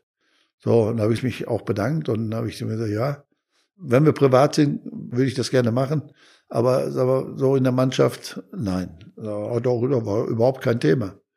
Und das waren halt einfach so diese Dinge, die bei uns auch so liefen. Wir haben auch viele Sachen selber geregelt. Wir brauchten niemanden, der für uns was regelt. Naja, mit Günther auch. Günther angerufen, du, das und das haben wir uns überlegt, das und können wir darüber reden. Und es war nie ein Problem. Da muss ich halt einfach sagen, das hat eigentlich damals auch, und, und das war für mich immer wichtig, auch so im, im Laufe der Jahre danach, dass du eigentlich immer wieder vernünftig, sag ich mal, konstruktiv arbeiten konntest, dass du immer wieder das machen konntest, wo du auch ein Ziel gehabt hast, wo du einen Weg gehen kannst und um den Ziel zu erreichen. Und wenn du dann siehst, dass die anderen mitziehen, dann ist es eigentlich immer gut, Spaß, da gehst du gerne zur Arbeit. Und das war halt bei uns so. Und Sie haben als Mannschaft, Sie haben es eben gerade schon angesprochen, unter anderem dafür gesorgt, dass Hermann Rieger ein Auto bekommt. Ja, das war ja am Anfang der Saison. Und da hat der Hermann so einen alten VW, der ist ja mit uns auch gekommen. Wir sind ja alle gleichzeitig angefangen. Hermann, meine Wenigkeit, Bernd Wehmeier und so weiter. Und dann haben wir jemand gesagt, wenn der mit seiner Kutsche da irgendwann liegt auf der Straße, der kannst du nicht mehr fahren, so einen uralten VW. Der war nur noch Schrott, auf Deutsch gesagt. So, und dann haben wir gesagt, das geht nicht. Und dann haben wir die Möglichkeit gehabt, dass wir mit dem Mercedes-Händler haben gesprochen. Der hat zwei Läden gehabt. Da haben wir eine Autogrammstunde gemacht. Einmal in Pinneberg, einmal in Elmshorn. So, und dann haben wir dafür das Auto gekriegt. 3,2, sechs Zylinder. So, den hat er, glaube ich, bis zum Schluss gefahren. Ich weiß nicht, bei dem ja 20 Jahre gehalten. Das war auch ein gutes Auto und wir haben äh, mit Hermann eine Wette gemacht, die er eigentlich nicht verlieren konnte. Ja, du kriegst ein Auto von uns oder wir kriegen deinen. Oh, dann war es am Ende so, dass er die Wette verloren hat. Unseren Auto kassieren haben wir ja nie gemacht. Also Sie haben als Mannschaft quasi eine, eine, so eine Wette eingefädelt. Ja, klar. Und er hat immer gezittert. Ich wenn ich jetzt mein Auto verliere, habe ich ja kein Auto mehr. Und, und, und. Naja, war ganz lustig. Mit der Absicht, ihm dann dieses Auto. Das Auto hat er gekriegt, war ja da. Ja. War eine Schleife drum gemacht. Na, war alles fertig. Bei Meier, Meier auf, hinten am Hof, der hat gewusst, dass wir das Auto dahin stellen. Ich sagte, ist ja los, Autoschlüssel her, dein Auto ist weg. Und dann haben wir ihm den anderen Schlüssel gegeben, weißt du, das ist Neues. Der war ja emotional dann auch. Meine, wäre uns höchstwahrscheinlich genauso gegangen. Er hat ein bisschen geheult und dann war es gut. Eine ja. gute Aussage dazu. Ja, was soll ich anders dazu sagen? Ich meine, so war es ja auch. Bernd ja auch, oder sag mal, das waren alles so Sachen, was der für uns alles gemacht hat. Und das war für uns eigentlich selbstverständlich nachher auch. Zum Beispiel, mein Sohn, der ist mal vor der Tür gelaufen, hat so einen Cut am Auge. Und dann ist er da gleich ins Krankenhaus. Erstmal ist er rübergekommen, dann gleich mit ins Krankenhaus gefahren. Da hat er mir beim Training Bescheid gesagt. Ich müsste dann anschließend am Training dahin. Das war Hermann. Hermann konntest du nachts anrufen, hast ihm gesagt, pass auf, ich glaube, ich habe Fieber. Oder krieg eine Mandelentzündung. Ist er nachts gekommen. Hermann war in der Beziehung wirklich sensationell. Und äh, wir haben nur einen Physio gehabt zu der Zeit. Da waren nicht drei oder vier. Sie haben eine sensationelle Saison gespielt dann in ihrer letzten Saison beim HSV. 82, 83 mhm. sind sie Meister geworden und haben im Europapokal der Landesmeister das Finale gewonnen gegen Juventus Turin mit dem legendären Tor von Felix Magath. War das mhm. Für Sie der perfekte Abschluss? Ja. Was willst du mehr? Fünf Jahre, dreimal deutscher Meister, Champions League gewonnen, also Pokal fehlt eigentlich noch da drin. Ne? Torschützenkönig geworden. Der entscheidende Faktor war eigentlich, dass wir es gemeinsam gemacht haben. Ne? Da war nicht nur immer einer, auch in dem Jahr, im ersten Jahr mit Kevin. Kevin ist damals wirklich Europafußballer des Jahres geworden. In dem Jahr, wo, wo wir gekommen sind. Und da war es auch so eine Geschichte. Wir haben es alle unterstützt, haben alle mitgezogen, mitgemacht. Und das war eigentlich auch die Stärke, die uns dann ausgezeichnet hat. Ne? Und das ist eigentlich das, was den Kern dieser Mannschaft ausgemacht hat. Also was das Wichtige daran war. Jeder wollte, jeder hat gemacht, jeder hat auch zurückgestellt, aber jeder hat auch eingefordert. Ne? Im Prinzip haben wir alle von profitiert. Bei Ihrem Abschluss, bei Ihrem Abschied aus dem Volksparkstadion haben Sie dann einen legendären Satz ja, geliefert. Dankeschön. Hören mal nur rein. ein Wort kenne ich. Ich brauche, glaube ich, nur dieses eine Wort sagen. Herzlichen Dank. Ja, habe ich gesagt, herzlichen Dank, ja. Aber für mich war es ein Wort. Ich meine, wie willst du das beschreiben? Ich bin hier hingekommen und habe fünf Jahre eigentlich nur erlebt, dass man mich genommen hat, gewollt hat. Ich habe auch nie gewusst, was, was willst du da erzählen oder was willst du da machen oder was willst du da sagen? Wie willst du das in Worte fassen? Und dann habe ich gesagt, eben herzlichen Dank. Sag ich mal, mit dieser Geschichte war eigentlich alles, alles erledigt, war alles durch, was ich eigentlich wollte. Nationalmannschaft gespielt. Ich bin raus aus der Nationalmannschaft nach 82 und habe dann 83 da die, die Champions League noch mit dem HSV gewonnen. Ich hätte gerne noch zwei Jahre gemacht und hätte komplett hier aufgehört. Das war aber nicht möglich damals. Dann habe ich das Angebot gekriegt von Lüttich, dann habe ich noch zwei Jahre Lüttich gemacht, weil das auch Richtung Heimat ging. Das passte eigentlich auch ganz gut zusammen. Entweder, wenn ich hier geblieben wäre, dann, dann wäre es eine Entscheidung geworden, komplett hier zu bleiben. Und äh, so war es halt eine Entscheidung, zurückzugehen, weil der, der älteste Sohn von mir wurde eingeschult. So, das haben wir dann in Hamm gemacht. Und äh, meine Frau ist dann in Hamm geblieben, am Wochenende immer rübergekommen nach Belgien und das war eigentlich perfekt. 82, Sie haben es gerade angesprochen, die WM. Und es gab unter anderem die Nacht von Sevilla. Ja, mit dem Elfmeter. Mit dem Elfmeter. Und Kalle Rummeniger hat eine Frage dazu. Wir hören mal kurz rein. Dann noch eine zweite Anekdote. Kannst du dich bestimmt auch erinnern? Halbfinale 1982 gegen Frankreich. Du hast ja den letzten Elfmeter geschossen. Und als du angelaufen bist, bin ich an der Mittellinie auch angelaufen Richtung dir, weil ich 100% sicher war, dass der norddeutsche Kühlschrank den Ball locker reinmacht. Ja. Du hast den Torwart ja wunderbar ausgeschaut und dann äh, ihn zum entscheidenden Elfmeter verwandelt und Deutschland war im Finale. Fand ich super damals, wie du ihn reingemacht hast. Alles Gute, Kalle. Bei dem Elfmeter war für mich eigentlich der Vorteil, ich kannte Ettori. Er hat sich immer vorher für die Ecke entschieden. Und ich bin schon so angelaufen, habe gesagt, er fliegt gleich, brauchst du keine Sorge machen. Und hat er für mich schon rechts, hatte ich ins Auge gefasst und dann macht der wirklich einen Schritt nach rechts und taucht ab nach links. Da war ich noch nicht mal am Ball. Und dann brauchst du eigentlich nur noch wegschieben und dann war es erledigt. Da habe ich eh nie Probleme mit gehabt, mit solchen Sachen. Ich war mir eigentlich, wenn ich da hingegangen bin, war ich sicher. Auch wenn ich mal einen verschossen habe, glaube ich. Das ist schon ein bisschen länger her, war in Essen. Da muss ich halt einfach sagen, wenn ich da unsicher gewesen wäre oder sonst irgendwas, hätte ich höchstwahrscheinlich anderen schießen lassen. Aber in dem Fall, ich war eigentlich sicher, dass das jetzt vorbei war. Wir reden über die WM. Wir reden über ein Halbfinale. Ja. Deutschland, Frankreich. Sie gehen von der Mittellinie aus los zum Elfmeter gegen den französischen Keeper. Ja. Und, und dann fasst er den Ball nicht an. Genau. Ja, aber wenn man sich das Video anschaut, ist es unvorstellbar aus der heutigen Zeit. Das ist ja so, als hätte der Ball Corona. Wenn man das Video noch nie gesehen hat, der Ball liegt dort und es ist ungefähr so, als würden sie einen Corona-Sicherheitsabstand halten. Sie gehen hin, schauen sich den Ball an aus eineinhalb Metern, winken ab, so nach dem Motto, ach, der liegt da schon ganz gut. Ich mein Bundestrainer zu Hause hat mir dann hinterher auch nach Ihre Frau. meine Frau nicht, meine Mutter. Ihre Mutter. Wir sind bald durchgedreht, dass du den Ball nicht genommen hast. Habe ich gesagt, aber jetzt hört zu. Der Schießrichter hat den Ball hingelegt. Emma, jetzt mal ohne Witz. Der Ball hat so gelegen, wie besser hätte ich ihn nicht hinlegen können. Der lag wirklich genau so auf dem Punkt, dass das passte. Der war hoch genug, der war, da war alles richtig dran an diesem Ball. Und das haben Und das Sie hab sofort ich, gesehen? Ich, ich, stand da dabei, der legte dahin, der lag genau so, wie er liegen musste eigentlich. Ich habe da zu ihm gesagt, pfeif. Der guckte mich an, als wenn er sagen wollte, ja, nimm doch den Ball. Nein, habe ich gesagt. ich weiß noch wie heute, habe ich gesagt, fliegt sowieso gleich. Aber wie gesagt, das war überzeugt, war überzeugt und war eigentlich sicher. So ein Ball muss ja einfach reinmachen. Da kannst ja nicht sein, dass du den verschießt. Macht ja keinen Sinn. Sind das so die Lehren fürs Leben, die Sie mir jetzt mit auf den Weg geben? Ich meine, ja, ich habe selber aber, Fußball gespielt. Aber nochmal, wenn Sie da hingehen, wenn Sie da hingehen, ja. nochmal, wenn Sie etwas tun, etwas machen, brauchen Sie eine Überzeugung, oder? Natürlich. So, das habe ich immer wieder gesagt. Das ist, wenn ich etwas mache oder etwas tue, bin ich davon überzeugt. Wenn ich nicht davon überzeugt bin, kann ich ja, ich meine, beim Elfmeter kann ich schlecht hinterfragen jetzt. Aber ich kann ja alles andere, was so ist, vorher schon, bist du sicher, bist du nicht sicher. So, ich habe ja auch zum Beispiel mal gesagt, schießt die Elfmeter eigentlich alle über Schulterhöhe, hält kein Torwart sie. So.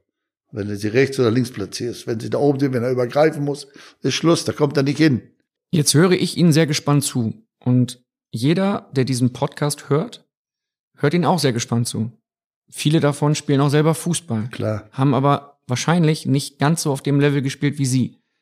Vielleicht hat auch der ein oder andere mal einen Elfmeter geschossen. Ich habe auch mal einen verschossen und weiß, was mir durch den Kopf schoss, als ich von der Mittellinie zum Elfmeterpunkt gegangen bin im Elfmeterschießen. Aber ich sage jetzt mal umgedreht. Ja. Sie haben Elfmeter geschossen, haben ihn verschossen. Auch mal, ja. Ich ja, mal getroffen, und dann nehmen Sie beim nächsten Mal diesen Gedanken mit, das könnte ja wieder passieren. Diesen Gedanken gibt's bei mir aber nicht. Weil Sie nicht nachdenken Nein, dann? doch, oder? ich denke schon nach. Aber ich denke nicht in die Richtung, ich denke in die andere Richtung. Ich bin sicher, wenn ich da hingehe. Rechts oder links. So, es gibt ja nur die Beine hoch oder flach. Ganz einfach. Und Überzeugung. Ich kann es eh nicht verhindern, wenn er hält, hält er ihn. Aber andersrum, ich bin davon überzeugt, dass er reingeht. Das ist der entscheidende Faktor. Das Tor ist verdammt klein, gebe ich dir recht, wenn der da drin steht. Und wenn da so ein Mano Neuer drin steht, wird's noch kleiner. Aber der entscheidende Faktor ist einfach, du brauchst eine Überzeugung. Und wenn du nicht unbedingt dahin gehst, den Torwart verarschen zu wollen, ne, wo er dich dann ausgucken kann, dann hast du eigentlich alles richtig gemacht. Nimm dir eine Ecke oder lass dir eine Tür auf, aber mach's so, wie du willst. Und das ist die Überzeugung, die du einfach haben musst, wenn du an diesen Elfmeterpunkt gehst. Mal gucken, ob ich ihn treffe, reicht nicht. Das Leben kann so einfach sein, ne? Es muss so einfach sein in dem Fall, weil du hast nur diese eine Möglichkeit. Sie haben sich das damals auch einfach gemacht mit Schienbeinschonern, habe ich gelesen. Manchmal, ja. Sie haben nicht die klassischen Schienbeinschutzer benutzt, ne? Nein, ich habe manchmal diese Jerry Cotton Bücher genommen, da diese Hefte davor gesteckt. Da war das ja nur ein bisschen die Ecken krumm schneiden und hinstecken, da geht nichts durch, weil ich hatte zweimal durch diese Plastikschoner und einmal durch diesen Adidas Schoner, wo, wo die Stäbe drin sind, habe ich zweimal einen abgekriegt und habe dann immer so ein Loch im Schienbein gehabt, der durchs Fell gegangen ist. Und das war mit denen nicht. Und das kannte ich noch von Essener Zeiten her. Und da früher war das äh, die ganze Geschichte vielleicht ein bisschen härter, weil da war es oft, dass sie dir hinten auf die Hacken gehauen haben. So, und dann habe ich die Dinger nach hinten gemacht. Nein, dann brauchte ich die vorne, brauchte ich die eigentlich nicht, ich brauchte die hauptsächlich immer hinten. Das heißt, Sie sind dann irgendwie zum Zeitschriftenladen, Bütchen. Die habe ich ja gehabt, die hat man ja gehabt, solche Dinge. Das war kein hatten so Magazine zu Hause liegen und haben sich Ah, die ja. genommen mit Aber Schere. das war, das war auch nur eine kurze Zeit. Also im ersten Jahr, glaube ich, in Essen. Und danach habe ich eigentlich, äh, da gab es mal so welche, so richtige Decker. Die waren vielleicht so groß jetzt. also so Und- 20, 30 Zentimeter. Ja, ja, und dann habe ich die genommen. Das ging auch ganz gut. Also sind Sie mit äh, Magazinen in den Schienbeinschonern durch die Bundesliga gelaufen. Ja, ja, wo ist das Problem? Ja, das Leben kann so einfach sein und manchmal ist es doch so kompliziert, wenn plötzlich ein Co-Trainer dasteht, der vielleicht nicht so ganz nüchtern ist. Sie haben sowas erlebt in Ihrer ersten Trainerstation bei Rot-Weiß Essen und der Co-Trainer war Peter Neurohrer und den hören wir jetzt. Hallo Horst, hier spricht Peter Neurohrer. Du weißt ja, der Vogel, der dir dein ganzes Leben lang hinterherlaufen wird. Und der Dank holt dich nicht ein. Ohne dich wäre ich niemals in den Profifußball gekommen. Ohne dich hätte ich also dieses traumhafte Leben in dieser traumhaften Szene nie erleben dürfen. Vielleicht erinnerst du dich noch an das Trainingslager, was wir hatten in Arenal mit Rot-Weiß Essen. Arenal, Trainingslager Rot-Weiß Essen. Winterzeit, frühmorgens ein Lauf wie üblich zum Wachwerden. Klein wenig was für die allgemeine Ausdauer tun. Und der junge Co-Trainer Peter Neurohrer hat diesen Ausdauerlauf verschlafen. Verschlafen und stand, ich bin ganz ehrlich, heute kann ich ja sagen, damals hast du es wahrscheinlich gemerkt, leicht doch alkoholisiert, bedingt durch einen wahnsinnigen Abend vorher, mit Stollenschuhen in der Rezeption und wollte diesen Straßenlauf mitbestreiten, der aber leider schon beendet war. Jetzt kommt die Frage, Langer, wolltest du mich damals eigentlich rausschmeißen oder hast du mich so geschützt, weil du glaubtest, dass ich vielleicht bei irgendwo ein relativ erfolgreicher Trainer wirst? Danke auf jeden Fall dafür, dass du es nicht gemacht hast und viel Spaß beim Podcast. Ciao, dein Peter. Naja, gut.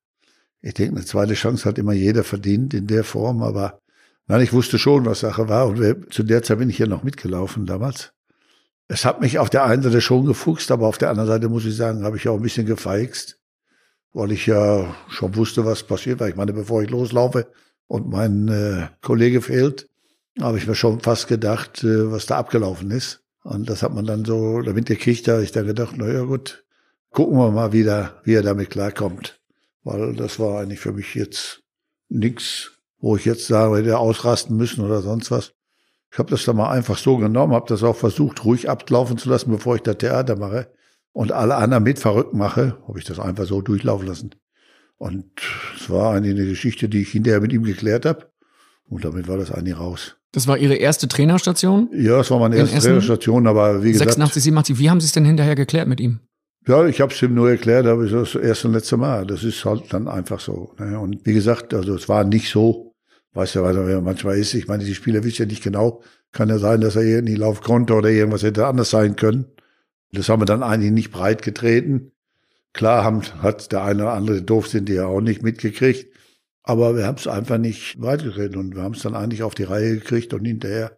Der Einzige, der breit getreten hat, war in dem Moment er, ne? weil er Ja noch klar, gut, logisch. gut breit war. Weil er ja. zu dämlich war und äh, wenn er weggeblieben wäre, wäre es überhaupt kein Problem gewesen. Wäre nur zum Frühstück gekommen.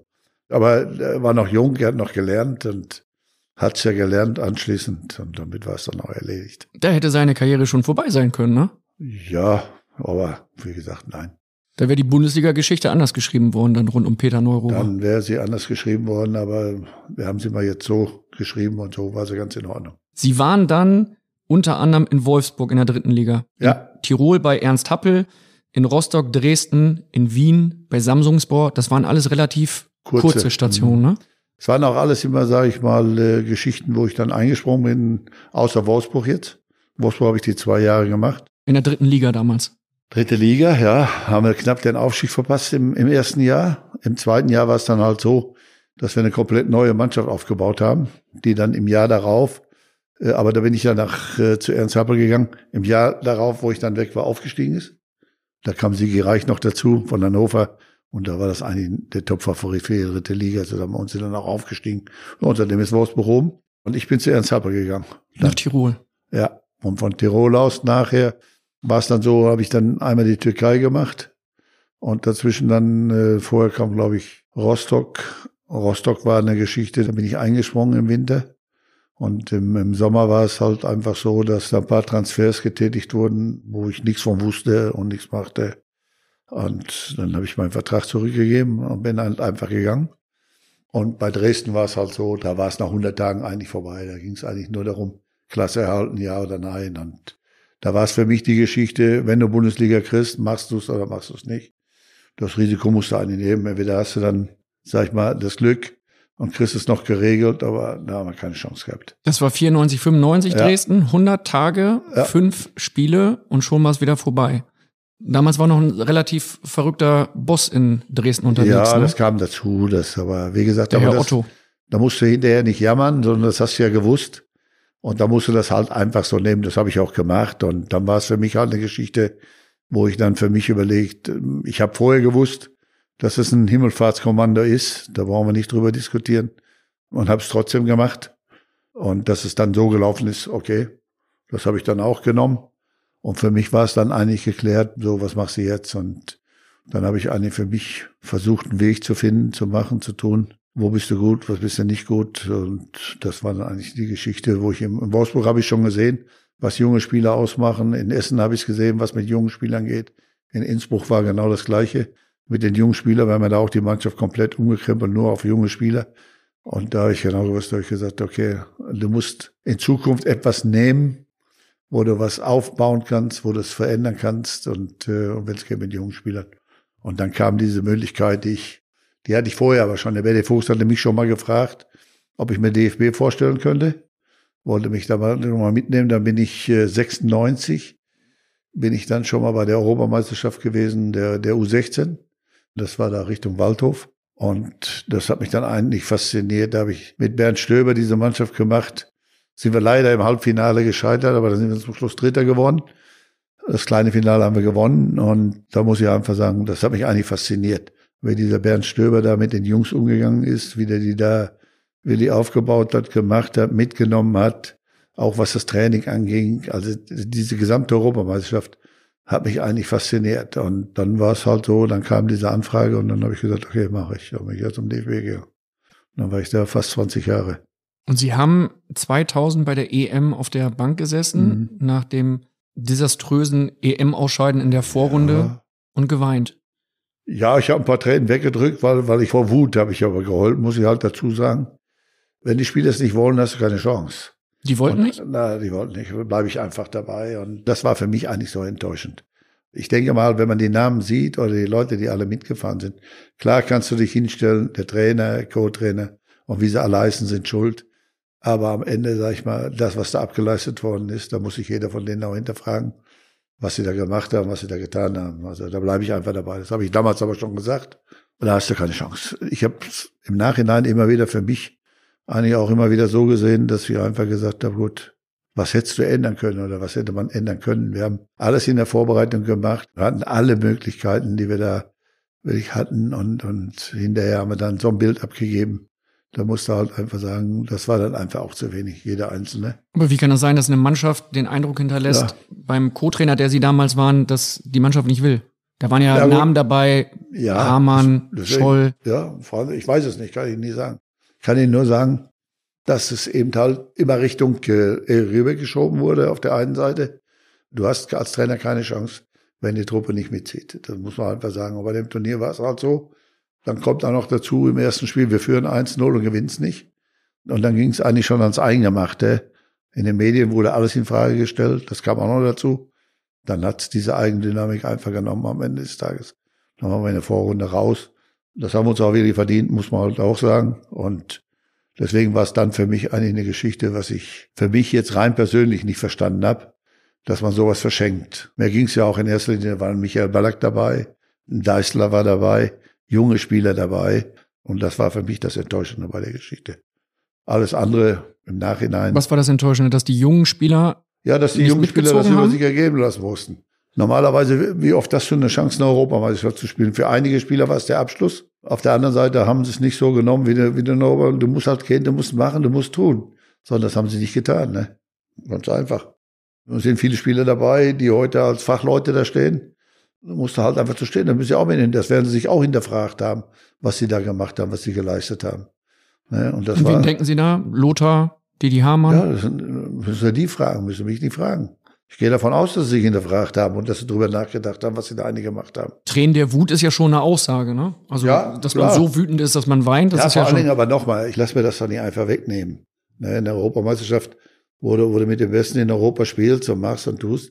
Es war ja im Vorfeld, da waren ja schon einige Dinge, die, die nicht so gelaufen sind. Uli Stielecke war ja eigentlich Co-Trainer. Ich war ja gar nicht vorgesehen in dieser Mannschaft in der, als Co-Trainer. Das war ja das, dass ich so, okay, ja gut, dann musst du das machen, dann habe ich das gemacht. Ich habe ja die ganze Vorbereitung gemacht. Aber am Ende musst du auch sagen, wenn dann nicht geliefert wird, ja, was wird's machen? Damals haben sie dann auch das Ganze nochmal. Ich habe das dann für mich mal einfach so genommen und habe dann auch mich dahingesetzt, habe viel überlegt, mach's jetzt weiter oder mach's nicht weiter. Und dann habe ich mir gedacht, nee, die werden das nicht verhindern. Also das war dann so meine Trotzreaktion. Habe ich gesagt, nein, dann machst du dann die Jungen und dann, dann wirst du sehen und du weißt, was geht und was nicht geht. Und das war für mich eigentlich wichtig in dem Fall. Und sie haben das Ganze im ZDF-Interview damals noch, wie sie gesagt haben, Paroli laufen lassen, ne? Ja, Paroli laufen, Paroli war aber jetzt eine andere, ja gut. Paroli laufen habe ich gesagt, aus dem einfachen Grunde, ach, das habe ich damals mal versucht zu erklären. In Österreich, äh, wenn er jetzt aber ins Casino gegangen ist, dann konntest du dir immer die Karten zeigen. Das hieß auch Paroli und dann haben die dir die Karten gezeigt. Und das, den Ausdruck habe ich dann da benutzt. Aber ist egal. War auch eine ganz lustig. Und ist für die Ewigkeit, ne? Ähnlich wie, ich sag nur ein Wort, herzlichen ja, Dank. Genau wie ich, Flanke, Manni, Kopf, Tor. Haben Sie das eigentlich mal gesagt? Nein, nie im Leben. Also absolut. Also das ist ein Spruch, ja, ja. Der war irgendwo auf einer Postkarte gestanden. Manni Flanke, Und ich der Kopf ist voll gelaufen, Tor. ja, ja, aber ist nicht von mir. Nein. Dafür ist etwas von Ihnen, worauf der nächste Fragensteller jetzt anspricht. Sie waren nämlich noch beim DFB auch für die A2-Nationalmannschaft zuständig. Ja. Und Gerald Asamoah, der war zuletzt Gast hier im Phrasenmäher vor Ihnen. Ja. Und wie es der Phrasenmäher braucht so will, stellt der letzte Gast, dem aktuellen Gast, eine Frage. Und jetzt kommt die Frage von Gerald Asamoah Okay. an Sie. Hi Horst, äh, Asa hier. Erstmal viel Spaß bei Phrasenmeer. Ich hoffe, der Kai passt schon gut auf dich auf.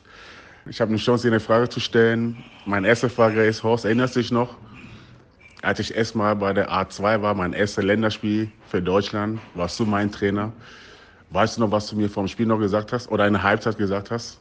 Da bin ich mal gespannt, ob du das äh, weißt. Wir haben das Spiel gewonnen, 1-0, Elfmeter und ich habe einen Elfmeter rausgeholt. Das weiß ich grob noch und hoffe, du weißt noch mehr. Da bin ich jetzt ein bisschen überfragt. Also normalerweise habe ich sage ich eigentlich immer, weil er Erstländisch ist, mach was du willst, du kannst nichts verkehrt machen. Das war eigentlich so immer das, was ich immer den Stürmer meistens mit auf den Weg gegeben habe. Sie haben damals das äh, Spiel in Frankreich 1 zu 2 verloren. Gerald Asamoah hat dann danach noch eine schöne Nationalelf-Karriere hingelegt. Ja, alles gut. Was habe ich denn jetzt gesagt zu ihm? Da werde ich den Asa nochmal so. äh, um Aufklärung bitten. Ja, normalerweise, normalerweise mal war es im immer so, weil erzählen. das in die erste gekommen sind.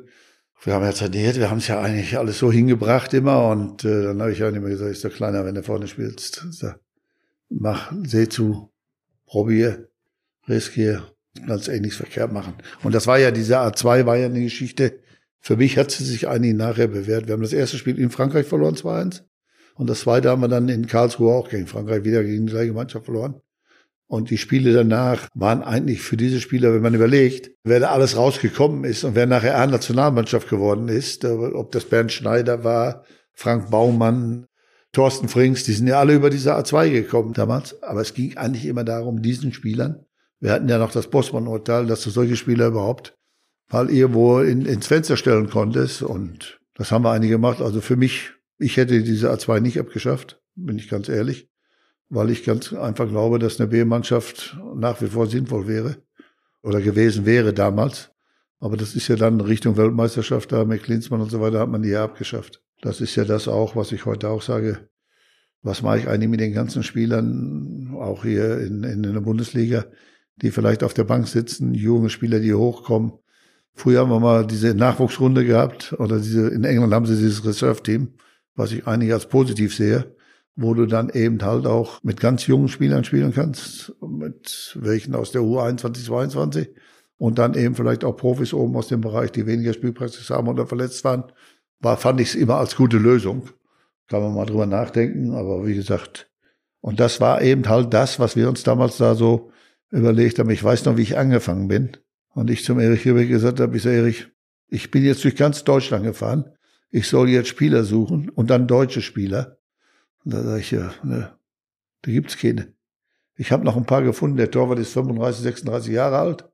Und da sind noch ein, zwei Spieler, die sind auch schon weit über 30. Ich sage, am besten wird sein, sage ich, ich gehe in die zweite Liga oder in die dritte Liga. Hat dann zu mir gesagt, wenn du in die dritte Liga gehst, bringst du uns hier um. Ich werde den Gerald Asamoah dann nochmal um Aufklärung bitten, damit wir das Ja, am Ende er dieser Folge hat, dann ja, ja. nochmal ein bisschen erzählen kann, was da passiert ist. Er hat noch eine zweite Frage an Sie und die klingt, muss ich ganz ehrlich sagen, ähnlich nebulös. Ich weiß nicht, was da los war. Und ich habe noch eine zweite Frage, wenn ich Fragen stellen darf. Horst, äh, wie ich erfahren habe, kochst du sehr, sehr gut und am liebsten, am liebsten sogar Fisch. Und ich werde mal wissen wollen, wie du deinen Fisch zubereitet. Ich gebe dir noch einen Tipp. Spülmaschine. Ja. Schöne Grüße von Nase und viel Spaß und vielleicht bis bald. Also ich kann dir alle nur einen guten Tipp geben, probier's aus. Also du nimmst dann die Forellen, machst sie schön sauber, haust ein bisschen Kräuterbutter in der Mitte rein, Salz, Pfeffer, etwas Dill, dann legst du sie auf Zitronenscheiben mit, und dann wickelst du sie mit Alupapier ein und legst sie in die Spülmaschine vielmehr und stellst den Hauptwaschgang ein. Aber bitte ohne, ohne Shampoo, also ohne Tabs. So, und wenn der durch ist, nach einer Stunde unten, dann sind deine Forellen blau fertig. Die kannst du dann gleichzeitig essen. Und wenn du jetzt mal zehn Leute zu Besuch hast, dann kannst du gleichzeitig zehnmal deine Fische servieren. Funktioniert. Haben wir alles hinter uns, geht, funktioniert, muss nur ausprobieren. Fisch in der Spülmaschine. Ja, Hauptwaschgang ist heiß genug. So, und die läuft eine Stunde. Also der Fisch ist gar. Was man von Ihnen alles lernen kann. Von mir nicht, habe ich auch vom Kumpel erfahren. Die haben das gemacht, weil die hatten 20 Leute zu Besuch. Wenn du bei 20 Leuten, wenn du das jetzt auf dem Grill machst, okay, jetzt auch, aber wie kriege ich gleichzeitig die Fische für alle Leute? Und dann haben die das über die Schiene gemacht. Das hat funktioniert. Wir haben es mal nachgemacht, geht. Und die ehemaligen Nationalspieler sprechen heute noch davon. Ja. Und ganz viele haben auch das Thema Angeln angesprochen. Matthias Sammer hat das Thema Angeln angesprochen. Sammy Kedira, wir hören mal eben einmal kurz rein in die Sprachnachrichten, die da noch gekommen sind zum Thema Angeln, weil das Horst Rubisch ohne Angeln geht nicht. Zweitens, privat, kommst du überhaupt noch zum Fischen oder bist du genauso verrückt wie früher und hast nur noch den Fußball im Kopf? Und die zweite Frage, vielleicht könntest du mir ja beim schönen Spaziergang im schönen Norden in Hamburg davon erzählen. Oder wenn du auch Lust hast, kannst du mal das Angeln beibringen. Matthias Sammer, Sammy Kedira, Horst Rubisch, Angeln. Es ist irgendwo in allen Köpfen verhaftet. Ja gut, ich meine, meistens, wenn ich dann immer losgegangen bin oder was weiß ich, dann, dann bin ich zum Angeln gefahren. Für mich war es halt immer eine Geschichte des Angeln. Erstens, ich gehe bewegliches Fischen mittlerweile, also die ganze Zeit schon, also diese Fliegenfischen. Das heißt nicht, ich sitze nicht irgendwo am Stuhl und warte da, bis der Fisch kommt. Ich kann den Fluss langlaufen, entweder im Wasser und äh, vor allen Dingen, mich stört keiner mehr, mich quasselt keiner an. Weißt du, beim, wenn man irgendwo sitzt am Kanal beim Fischen, der erste kommt vorbei, der zweite weiß schon Bescheid, der dritte auch und dann ist es mit der Glückseligkeit vorbei. Und hierbei ist es eigentlich so, du kannst in aller Ruhe gehen. Außerdem habe ich einen, einen guten Freund, den Rudi Heger, der Top-Gewässer hat da oben, wo man super fischen kann. Das ist ein guter Freund von mir, dann gehen wir meist immer zusammen. Oder hier zum Beispiel meinen Söhnen, Enkel mittlerweile auch, kannst du an der Küste gehen, Meerforellen fischen. Also das machen wir immer noch, ja, ja. Das wird sich ja auch nicht ändern. Und die ganze Bundesliga weiß Bescheid. Sie haben nämlich Die ganze Bundesliga weiß Bescheid, ja, die meisten wir kriegen es ja mit. Ich meine, es gibt ja viele, Klaus Augenthaler zum Beispiel geht ja auch fischen, Wolfgang Dremmler äh, mit mir aus meiner Zeit jetzt gehen auch fischen. Es gibt einige, die fischen gehen. Dann kommen wir zum Abschluss von Folge 2. Es gibt noch die Fragen der Fans. Das sind die Hörer, die mir im Vorfeld Fragen geschickt haben. Eine lautet, welche ehemaligen Mitspieler schätzen Sie am meisten? Einige alle. Was mich eine Zeit lang geärgert hat, war, dass ich wenig Kontakt mit Bastrup gehabt habe, äh, der dann in Dänemark ein bisschen verschwunden ist. Ich habe jetzt die Tage mit jemandem gesprochen, der mir gesagt hat, dass Lars wieder da ist. Muss ja auch mal versuchen. Im Moment habe ich noch keine passende Telefonnummer. Mal sehen, dass ich da noch mal rankomme. Ja, was ich schätze. Also ich meine, die Kontakte, ob das Kaspar Memmerich ist, Holger Hieronymus, Dieter Jakobs, die bleiben ja eigentlich. Oder Felix, haben wir ja gesehen, Manni genauso. Mit Erich Rübeck telefoniere ich da mal und hin und wieder. Oder Uli Stielecke. Also das bleibt mir ja eigentlich alles. Und manchmal ist es so, dass es sich ein bisschen auseinanderläuft, aber andersrum, wir wissen alle, was wir voneinander zu halten haben in der Form und wir kommen alle ganz gut miteinander klar. Also, nö, dass ich jetzt sage, dem mehr oder dem weniger, eigentlich nicht. Ich freue mich auch vor allen Dingen immer, oder tierisch, sage ich jetzt mal, wenn diese Jungen so wie, wie Gnabry diesen Weg gehen, den sie jetzt im Moment gehen, oder Leroy, der im Moment auch wieder kommt. Ich meine, anfangs hat man das auch ein bisschen in Frage gestellt, als er nach München gewechselt ist nach seiner Verletzung. Und das ist immer das, was, was mich dann wieder aufbaut. Haben wir eben schon die beiden Benders oder Jerome Boateng. Wer mir wirklich am Herzen auch liegt, ist der Langer, der in München jetzt verletzt ist, der Torwart. Manuel Neuer. Manuel Neuer und da kann ich eigentlich den ganzen Bereich durchgehen. Also muss ich Wenn Sie sagen, es liegt Ihnen besonders am Herzen, was bedeutet das? Sind Sie öfter im ja, Austausch Beispiel, mit ihm dann? Ich bin da auch hinterher, sag ich mal, wenn jetzt mal einer verletzt ist oder wenn irgendwas nicht läuft. Manchmal frage ich dann auch, brauchst Hilfe, brauchst keine? Das bleibt mir ja, weil ich auf der einen Seite kenne ich sie, auf der anderen Seite kann ich mir so ein bisschen auch immer noch hineinversetzen, wie sie ticken. Sie schreiben mir eine Karte zu Weihnachten, zum Geburtstag, ob das jetzt äh, Facebook ist oder sonstiges kommst ja nicht hinterher dann. Genau umgedreht, wenn ich es bei Ihnen mache, werden Sie auch nicht hinterherkommen. Also das, das bleibt uns ja eigentlich. Wenn wir jetzt über so große Namen sprechen aus dem Fußball und Sie an dieser Stelle die ehrenwerte Aufgabe haben, eine Top 11 zu erstellen, wer spielt da bei Ihnen in der Horst Rubesch Top 11? Also der Top-Torwart für mich, weil ich ihn kennengelernt habe und, und, und wirklich schätzen gelernt habe, ist eigentlich Manu. Also da weiß ich genau, wovon ich spreche, weil das ist für mich, also, ja, wie es so schön heißt, Jahrhundert-Torwart. Auf der einen Seite, auf der anderen Seite habe ich viele Spieler gehabt. Die Benders würde ich auf jeden Fall mitnehmen, ich würde Jerome mitnehmen oder Mats Hummels. Da habe ich die Qual der Wahl. Also ich wüsste mich jetzt nicht, wo ich auf die Schnelle drauf festlegen sollte. Wenn Sie jetzt mal so im Kopf eine Top 11 formulieren, wo Sie einfach sagen, Mensch, egal ob Mitspieler von damals oder Spieler, die Sie trainiert haben, okay. Manuel Neuer steht im Tor, die Benders sind dabei, Jerome Boateng, Mats Hummels. Haben wir schon also, fünf. Dann haben wir schon den Laden voll hinten. Muss einer schon ins Mittelfeld wieder. Also Gnabry würde ich auch mitnehmen. Leroy würde ich mitnehmen. Serge Gnabry, Leroy Sané sind wir bei sieben. Ja, ich brauche noch einen Torjäger. Also Torjäger hätte ich ja viele. Sie können auch selber mitspielen. Nee, ich will nicht mit. Das habe ich nicht gespielt, kann ich mit mir selbst spielen. Dann könnte ich auch Maradona und die alle mitnehmen, die ich gesehen habe. Hast du jetzt gesagt, die ich trainiert habe oder die bei mir gespielt haben? Ach, ich weiß, es sind einfach zu viele. Ich werde der Sache ja nicht gerecht. Es geht ja auch nur um eine nein, nein, das schnelle spielerische Einstellung. Sieben Leute haben wir jetzt schon auf dem Platz. Ach, sieben, ja. Aber ich habe gesagt, die Topspieler sind nicht immer unbedingt. Die, die Mannschaft muss funktionieren. Christian Günther als Liga-Verteidiger von Freiburg, der wäre auch so eine Alternative für mich. Also es gibt viele. Da sind wir bei acht. Ja, wir noch drei. Bei acht. Na gut. Also ich nehme dann auch mal vorne, mal gucken. Entweder nehme ich Kevin Kurani und den Langen Wagner nehme ich auch mit, weil der bei mir war. Sandro Wagner. Äh, weil ich davon auch überzeugt war. Den Sie zum Glück nicht getötet haben? Ja, den ich nicht getötet habe. Ich würde auch im Mittelfeld Basti Schweinsteiger mitnehmen. Also dann haben wir schon elf. Ja, Litbarski habe ich auch noch, mit dem habe ich gespielt. Dann habe ich Rummenigge noch. Die können wir alle ich auf die könnte, Bank setzen. Könnte, ja, die können auch auf die Bank, aber nein. Ich denke mal, mit denen, die ich gespielt habe, die brauche ich eh nicht nehmen. Die kenne ich ja alle.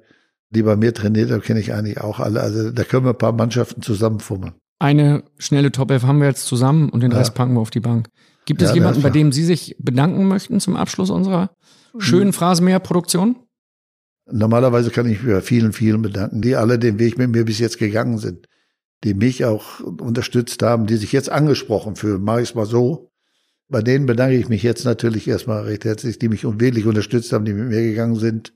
Und ich könnte vielleicht aktuell einen Günter Netzer nehmen. Ich könnte auch einen Dietmar Jakobs nehmen. Aber dann wirst du halt der Geschichte auch nicht gerecht. Und da bleibe ich einfach dabei. In kürzerer Zeit. Ich kann hier meinen Chef nehmen, Jonas der, der wirklich hier einen Traumjob macht, muss man ganz einfach sagen, der, der es wirklich geschafft hat, dass hier Ruhe ist im Moment und dass wir wirklich kontinuierlich arbeiten können. Danke zu sagen, ist eigentlich nicht so schwierig. Und da sind immer viele dran beteiligt. Auch, ich kann den ganzen Staff nehmen bei mir. Jetzt sage ich jetzt mal, was Norderstedt angeht, selbst die Fußballschule. So, und dann kommt also jeder Campus noch dazu. Es sind viele gute Leute dabei und viele Leute, die wirklich mit dem Herzen dabei sind. Sven Ma ist zum Beispiel, nur mal, damit ich einen nenne, der Leute, der es wirklich mit, mit Haut und Hart macht, mit Liebe macht. Das macht einfach Spaß und, und ich hoffe ganz einfach, dass wir auch liefern können. Wir sind jetzt auf einem guten Weg, was diese Geschichte hier angeht. Und da hoffe ich jetzt einfach drauf, dass wir auch bis hin zu den Profis oben, dass wir es umsetzen können. Ich will jetzt nicht den Druck aufbauen, sagen, dass wir schon ganz sicher aussteigen, aber wir werden es versuchen, wir werden es machen.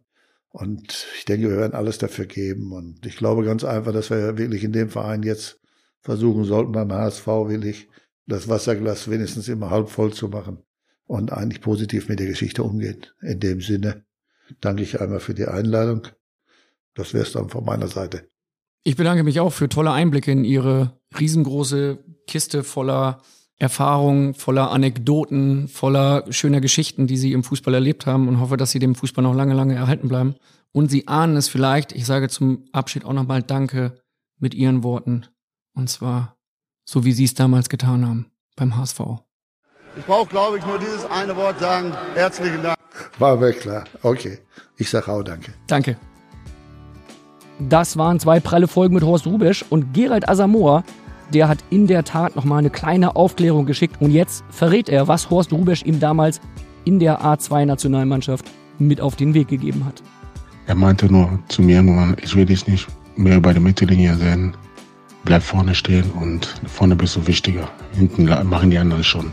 Danke für die Aufklärung, lieber Asa, und danke vor allem an den Bildkollegen Babak Milani, der ist nämlich ein echter HSV-Experte und der hat mir bei dieser Produktion sowas von extrem geil geholfen, dass ich einmal an dieser Stelle sage, Babak, das war großartig. Ebenso geht natürlich ein Danke an die Bildkollegen Christian Falk, Tobi Altscheffel, Heiko Niederer, Joachim Schut, Tim Detering und auch an die Jungs von Maniac Studios, Daniel Sprügel und Simon Wimmeler, die sich wie immer um die Produktion gekümmert haben. Vielen Dank und natürlich auch ein dickes Danke an dich, Danke fürs Zuhören. Und wenn du Bock hast auf tägliches Podcast-Futter, dann hör mal rein, denn ich empfehle dir den neuen Fußball-Podcast Stammplatz.